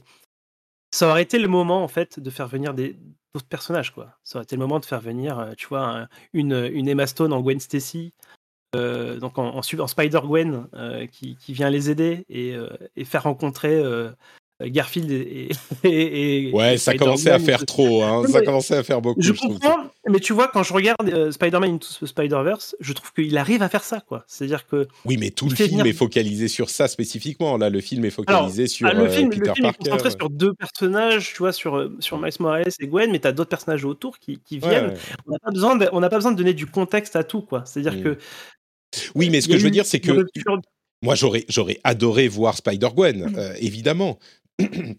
mais Spider-Gwen, ça s'adresse à Andrew Garfield. Ça s'adresse pas à, à, à, à, Peter Parker de MCU. Oui. À Peter, non, Parker, euh, attends, non, euh, à MCU. mais, et, et, et, Garfield, il a déjà son euh, Gwen Stacy moment quand il sauve MJ. Tu vois, donc euh, je crois que. Mais bon, bref, ça c'est un détail. Que... Sans faire de focus, quoi. Ce que je veux dire, c'est que c'était le moment de, bah, de montrer le, du multivers, quoi. Bah, peut-être peut qu'elle est. Tu sais qu'on voit plein de personnages dans les, les déchirures dans, la réalité, peut-être qu'elle y est euh, quelque part.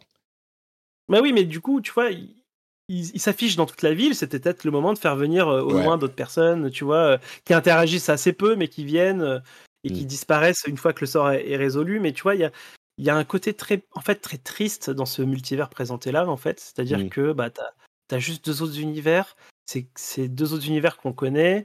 Euh, c'est comme par hasard, ils, ils font deux essais pour trouver Peter Parker là, avec leur magie le, de Ouais, et portail. comme par hasard, c'est les deux qu'on connaît. ouais, Parker. c'est vrai. Et, et tu vois, Là, je te trouve. Là, je te. Écoute, c'est c'est quand même euh, incroyable. C'est moi qui te trouve dur là, tout à coup. Je suis heureux. Ouais, ouais, en, bon, fait, même, en fait, on va- voilà, genre, pour, pour, pour clarifier ma pensée, c'est que bon, le- je trouve que le film est médiocre, pas pour cette raison, hein, de toute façon, mais euh, je trouve que c'est dommage, quitte, quitte à aller dans le fan service à fond, je trouve que même là, en fait, c'est un fan service un peu triste, quoi. Euh, Il y, a- il y a des moments forts, mais tu vois, ces moments-là, en fait, ils sont, ils sont tellement. euh, T'as l'impression qu'ils. se- Ça, en, le revoyant, ça m'a un peu sauté au visage. J'ai l'impression que les trois acteurs, ils ont jamais été au même endroit au même moment, en fait. Hmm. Euh, des, des gens contre champs, euh, ils ont jamais été dans la même pièce. Ils, ils- Ouais.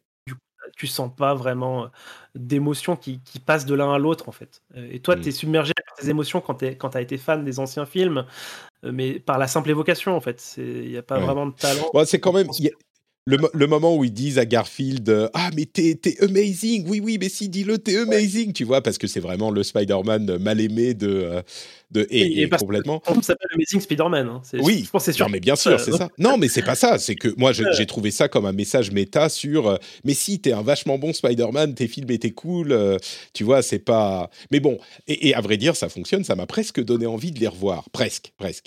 Mais. euh, Ouais, donc tu, tu, tu as quand même le même avis, mais peut-être un petit peu plus doux.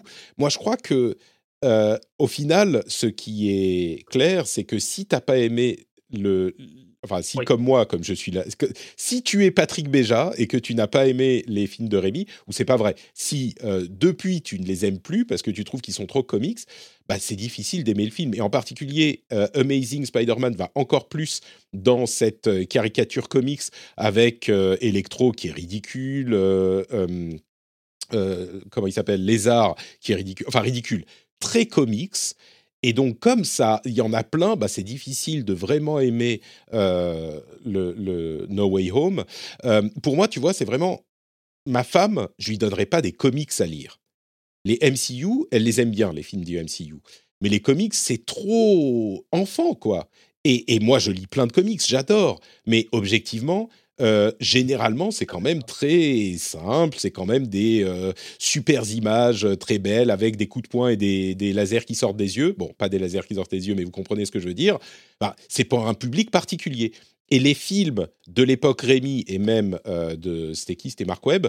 bah, ils sont à mi-chemin. Ils sont pas encore des entre guillemets vrais films. C'est des films comics. Les films du MCU, c'est entre guillemets des vrais films comme les Batman Begins.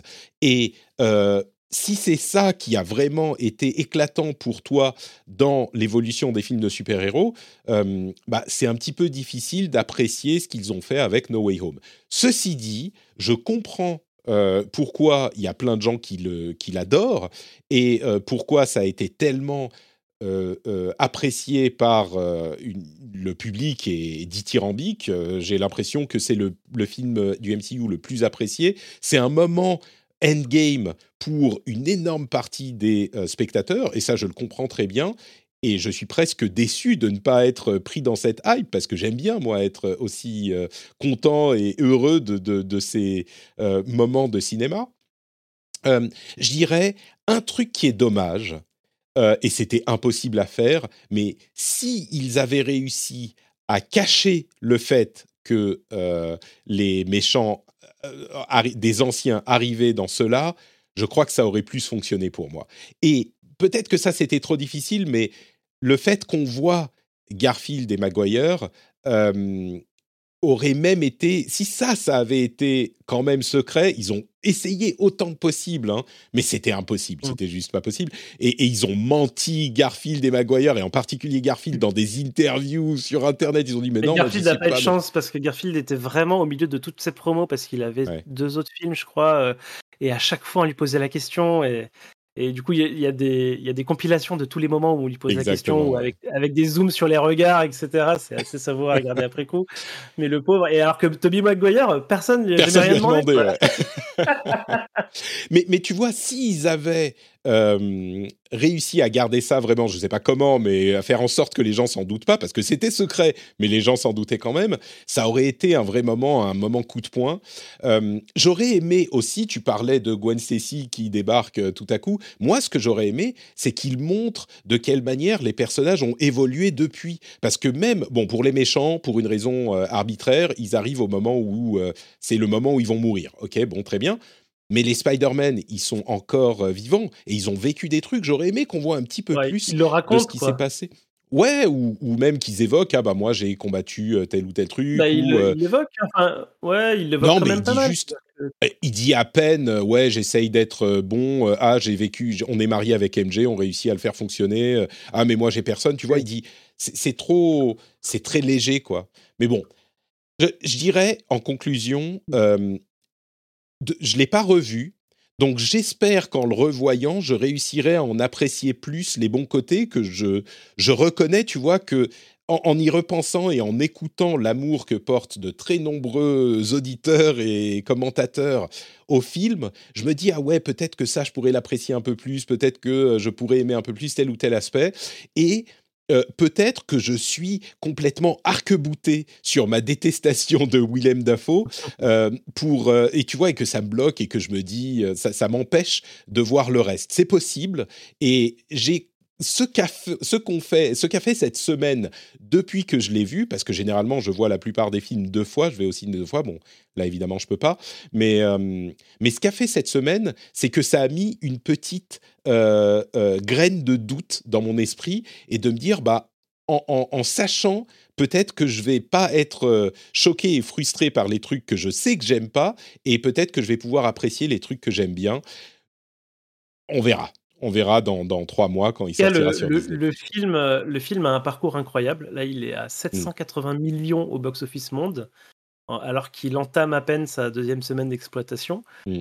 Euh, donc, il est vraiment parti pour aller, euh, aller chercher le milliard, je pense, être le premier film depuis la pandémie à chercher le milliard. Donc, c'est mm. assez passionnant. Moi, je, suis un peu l'évolution du box-office tous les jours et les chiffres sont vraiment, vraiment super impressionnants. Donc, il y a vraiment un truc qui se passe quoi avec ce ah film. Alors Spider-Man, on le sait, hein, Spider-Man, on le sait que c'est un, une IP euh, ultra importante dans le monde entier, euh, plus que peut-être euh, n'importe quel autre personnage de, de Marvel. et, je pense que ce succès-là, bah, du coup, forcément, il va aussi impliquer que bah, le MCU va devoir plus travailler avec, avec Sony. Sony Ça a été annoncé, ils vont continuer, ils vont continuer à faire du, du Spider-Man, mais j'imagine que ils vont probablement, bah, euh, comme on l'a vu dans la scène post-générique, aller chercher peut-être d'autres personnages de, cet univers-là. Euh, donc c'est bon, à la fois, euh, à la fois c'est la hype et à la fois c'est un peu inquiétant parce que bon, quand t'as pas aimé un film qui a un énorme succès et que, et que ça va teinter la suite, bah, tu peux te poser des questions, mais mais en tout cas ouais, le ça, va forcément impliquer plus de Spider-Man, je pense, à la fois côté Sony et à la fois côté MCU c'est clair. Euh, j'aimerais bien, à la limite, qu'ils euh, ressortent les deux autres, tu vois, euh, qu'ils ressortent Andrew Garfield. Moi, ça me dérangerait plus maintenant, alors que... Et puis bon, c'est plus la même époque. Sony a vais dire Sony a un autre savoir-faire. Euh, quand on voit ce qu'ils ont fait avec Venom 2, je suis pas convaincu. Mais euh, qu'ils ressortent Garfield, qu'ils ressortent Maguire, pourquoi pas? Ça pourrait être marrant d'avoir plusieurs mmh. Spider-Man. Et puis maintenant, je, pense que grâce à ce film, tu peux, tu peux maintenant faire euh, plusieurs Spider-Man en parallèle. Quoi. Tu peux continuer à faire Tom Holland dans la MCU, sortir Amazing Spider-Man 3, mmh. et les gens comprennent que c'est pas la même série de films. en tout cas, comprennent que c'est deux personnages différents, puisqu'il y a ce Spider-Man là qui l'explique bien.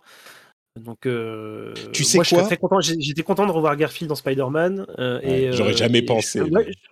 Alors, moi, c'est la seule chose que j'aime bien de ces films, hein, c'est lui. Euh, ah non, oui, bien sûr. non, mais oui, non, mais t'as as raison. Lui, lui et Gwen. Mais, mais du coup, ouais, ça, je serais, je serais, assez chaud ouais, pour, un, pour un Amazing Spider-Man 3. Mais, mais ça serait tellement incroyable. T'imagines s'ils font un Amazing Spider-Man 3, ça serait un, un truc. Enfin, juste pour le pour que pour l'histoire du cinéma, j'aimerais que ça se produise, tu vois. Ça serait tellement fou. Il y a des hashtags de partout en ce moment là. Euh, Pardon? Trending partout. Euh, il y a des hashtags partout pour, euh, tu sais, des, fans pour dire. Qui veulent un façon, façon Snyder Cut là, tu sais, façon release de Snyder Cut. Là, c'est release. Mais moi, je pense que c'est c'est trop gros. En plus, je sais pas si Maguire serait serait encore bon pour le truc, mais Mais, Mmh. mais c'est tellement facile à faire. En plus, comme je le disais, Sony, euh, ils sont pas vraiment à cheval sur la qualité de leurs films, je trouve. Donc, tu t'en fous, t'en fais un, tu vas engranger. Je veux dire, est-ce Ouais. que la question en fait pour Sony, c'est est-ce que vous voulez 500 millions de dollars en plus ou pas? Et, et vraiment, c'est la seule question. Il y a rien d'autre qui est important parce que la cohérence, la qualité, tout ça, c'est pas les trucs qui se qui Mm. les torpillent le plus. Donc je crois, à moins que Maguire, euh, Maguire dise euh, non, je veux pas, et, et il pourrait le payer très très cher, donc ça paraît compliqué pour Maguire de dire non. Euh, je, je C'est comprends. Garfield plutôt. Pardon, oui, excuse-moi, je, parlais- je pensais à Garfield. Euh, Garfield, euh, je- je- en, y, en y réfléchissant un petit peu, je vois pas comment on pourrait pas avoir un Amazing Spider-Man 3, quoi. C'est c'est juste pas possible. que c'est un- Lui, c'est un très grand fan du personnage, c'est un très grand fan de Mm. Spider-Man. Et euh, bon, j'avais l'impression qu'il était quand même assez chaud pour effectivement pour, pour revenir. Donc j'imagine. euh, ouais, je, je pense qu'il n'y a pas trop de bloqueurs en fait. Je pense Ouais. que effectivement, comme tu dis, c'est combien vous êtes prêt à mettre pour gagner 500 millions de dollars? C'est ça, c'est ça, je crois que. Et, et, et en plus, euh, le, il pourrait amener plein d'autres personnages, il pourrait. Enfin bon, bref, peu importe. Euh, le truc que je voudrais dire en conclusion sur, euh, sur euh, No Way Home, c'est que en y réfléchissant de plus en plus, je me demande si la fin du film n'était pas celle qu'avait imaginé euh, Marvel, en fait, depuis le début le fait de, de... Alors oui, ça laisse des possibilités ouvertes, comme on le disait dans l'épisode précédent, et c'est pratique pour euh, les deux sociétés, mais je me demande si c'était pas l'intention, à la fin de la trilogie, euh, de faire de Spider-Man, euh, bah, de sortir Peter Parker et de le ramener au statut de Peter Parker un petit peu... plus classique, parce que c'était difficile de continuer à faire des histoires de Peter Parker avec sa pro- proéminence dans le MCU. Euh, Peut-être Ouais. que là, je suis en train Ouais. de boire le Kool-Aid et de me dire, bah oui, en fait, c'était prévu depuis le début, mais je me demande, et surtout, je crois que ça donne des, des, des, des films de Spider-Man à venir, parce que euh, c'est impossible qu'ils en fassent pas, dans le MCU, que ça donne des films de Spider-Man qui peuvent être assez intéressants, en fait. Donc, euh, je suis curieux de voir, euh, de Je suis voir ce que assez ça va d'accord avec toi. J'a- j'a- J'avais donné un avis un peu négatif sur cette fin en disant tout ça pour aussi. ça, mais en fait, euh, après, après réflexion, je pense que c'est pour, pour continuer Spider-Man, c'est le meilleur setup possible en fait, parce que du coup, on va revenir à quelque chose d'un peu plus euh, Friendly Neighborhood. là où on était quand même dans du high-tech avec les combinaisons Stark, les drones, les machins, et c'est pas un truc que j'aimais bien. J'aimais bien les Spider-Man, mais ça faisait partie des éléments que j'aimais pas dans les Spider-Man Ouais. du MCU. Et du coup, ouais, là, on repart sur de bonnes bases, je pense, pour, pour continuer. Ouais. Et tu parlais de la fin de Spider-Man, c'est assez marrant parce que du coup, il y a cette scène de fin où il, où il, il a la police, il sort euh, et il va voltiger et il arrive euh, à l'endroit de New York où il y a le sapin. Euh, et du coup, je me, je me suis posé la question à quel moment ça se passait par rapport à Hawkeye et apparemment, c'est à peu près à la même période. quoi. Donc c'est vraiment le même Noël à la fin de Spider-Man No Way Home que le Noël. Je crois que c'est un de- petit peu avant, en fait. Parce qu'on voit euh, No Way, euh, pardon, euh, Far From Home, on, on sait quand ça se passe plus ou moins, je crois que c'est en novembre, et ça reprend genre le, le, le lendemain ou le jour même. Et, Oui, il y a, en fait, on ne sait pas combien de temps il se passe entre le, le- la fin du, du truc et quand il ouvre le multivers. Donc c'est peut-être pile à Noël, ouais, c'est possible. Et en plus, on voit effectivement Rogers the Musical dans, dans le À décor. plusieurs de- endroits. ouais. Mais, mais, euh, mais ouais, pour le, le high-tech, euh, même si ça ne nous dérangeait pas, je crois que le problème, c'est que tu peux faire des films de Spider-Man encore, c'est tout à fait possible, mais Enfin, je sais pas, parce que Spider-Man, il est quand même dans les Avengers et on peut euh, demander à Spider-Man où il est, tu vois, si on a besoin de lui. Mais, mais oui, Spider-Man, il peut pas téléphoner à euh, Happy ou à, ou à Doctor Strange Mm. ou à qui que ce soit pour l'aider. Enfin, si, tu, si, quand même, il pourrait dire Allô, oui, c'est Spider-Man, tu vois. C'est, il pourrait y aller en tant que Spider-Man. Bref, je Mm. sais pas. Euh, mais c'est vrai que l'impression que ça donne euh, quand, s'il n'avait pas été abandonné, si on n'avait pas cette fin de, de No Way Home, on aurait pu se dire, euh, bah, c'est trop, c'est trop gros, quoi. Spider-Man. Et on pourra y revenir. On pourra avoir euh, euh, euh, Parker Industries, on pourra avoir des trucs, tu vois, ça peut reprendre encore une trilogie, pas de problème. Mais c'est vrai que là, c'est peut-être un bon reset parce que tous les autres films ont cette ampleur qui est, euh, euh, c'est pas cosmique, mais enfin tous les autres films sont un petit peu des trucs très science-fictionnesques presque. Et donc c'est peut-être pas mal d'avoir ce Spider-Man dans un contexte un peu plus friendly neighborhood, avec son costume cousu à la main que moi j'aime pas trop, mais bon. Non, moi non plus, mais bon. T'as pas le choix. Hein. Je sais pas si notre conclusion est très différente de ce qu'on disait dans l'épisode précédent. Non, mais, mais... mais je crois qu'on est un peu plus nuancé peut-être quand même. Et, et c'est un, Ouais, voilà. c'est ce que je voulais exprimer un petit peu. J'ai un point d'interrogation qui s'est mis là où j'étais juste un, tu sais, un emoji euh, qui fronce les sourcils euh, dans l'épisode précédent. Là, c'est plutôt un emoji. Hmm que On, on verra si on se refait euh, embrouiller dans les commentaires. dans- ouais, possible. Et Mais c'est pas pour hein, ça. C'est pas hein, pour ça que j'ai voulu en parler. hein. C'est pas Oui, pour ça oui. que j'ai voulu en parler. C'est vraiment que c'est mon impression qui a évolué un tout petit peu, quoi. Mais oui, venez nous dire. C'était très sympa d'avoir les commentaires sur le Discord en particulier. On a eu beaucoup de, de discussions là-dessus. Et bon sang, ça fait presque deux heures, Johan, le plus long Oui, épisode de mais- Super Laser Punch.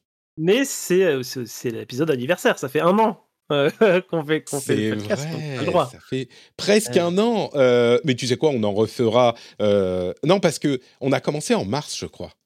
Donc ça fait Non, pas on a commencé en janvier. Mais non, c'est. WandaVision qui a commencé en janvier. Mais on a, on a commencé au genre au troisième ou quatrième épisode de WandaVision. Ah oui, Donc mais ça il y, en y en avait deux. euh, T'imagines, il y en avait deux la première semaine, et puis après, la semaine d'après, t'avais déjà le Ah. troisième. D'accord. Attends, il faut que je vérifie. Euh, alors, où est-ce qu'on 7 a février. Spider-Man RSS Hop, on va au premier épisode. Et le premier épisode, c'est février. euh, ouais, le 3 février. Donc, Ok. c'est pas tout à fait anniversaire encore encore. Encore un peu de temps. Dans un mois. Ouais. Et on aura plein de choses super intéressantes dont on pourra parler. Le programme pour euh, l'année qui s'ouvre euh, bientôt, pour euh, le MCU et peut-être d'autres choses. Il y a, alors je ne sais pas si tu voudras, mais il y a le, le Book of Boba Fett qui arrive. Il y a plein de choses sympas dont on, dont on pourra parler. Donc Super Laser Punch continuera évidemment l'année prochaine. On a déjà très hâte et de, de- ne serait-ce que de parler de ce qu'on attend. Ça, ça serait une discussion sympa à avoir pour l'année prochaine. Un, dernier mot que tu veux dire sur Spider-Man où on a fini, on se dit au revoir? On, on a fini a sur. Spider-Man. On lui dit, on lui dit au revoir. et, euh, et on vous dit à tous bah, bonne fête et puis euh, bonne, bonne fin d'année et tout ça. quoi. Joyeux Noël, bonne fête, bonne année. Euh, Johan, vous aurez son lien sur Twitter dans les notes de l'émission. Pour ma part, tout est sur notepatrick.com, y compris mes podcasts, le rendez-vous tech et le rendez-vous jeu, où on parle d'actu tech et d'actu gaming. Et bah, on vous souhaite, de, bah, comme je disais, de très très bonnes fêtes. On vous fait d'énormes bises et on se donne rendez-vous l'année prochaine. Ciao à tous. Ouais. Ciao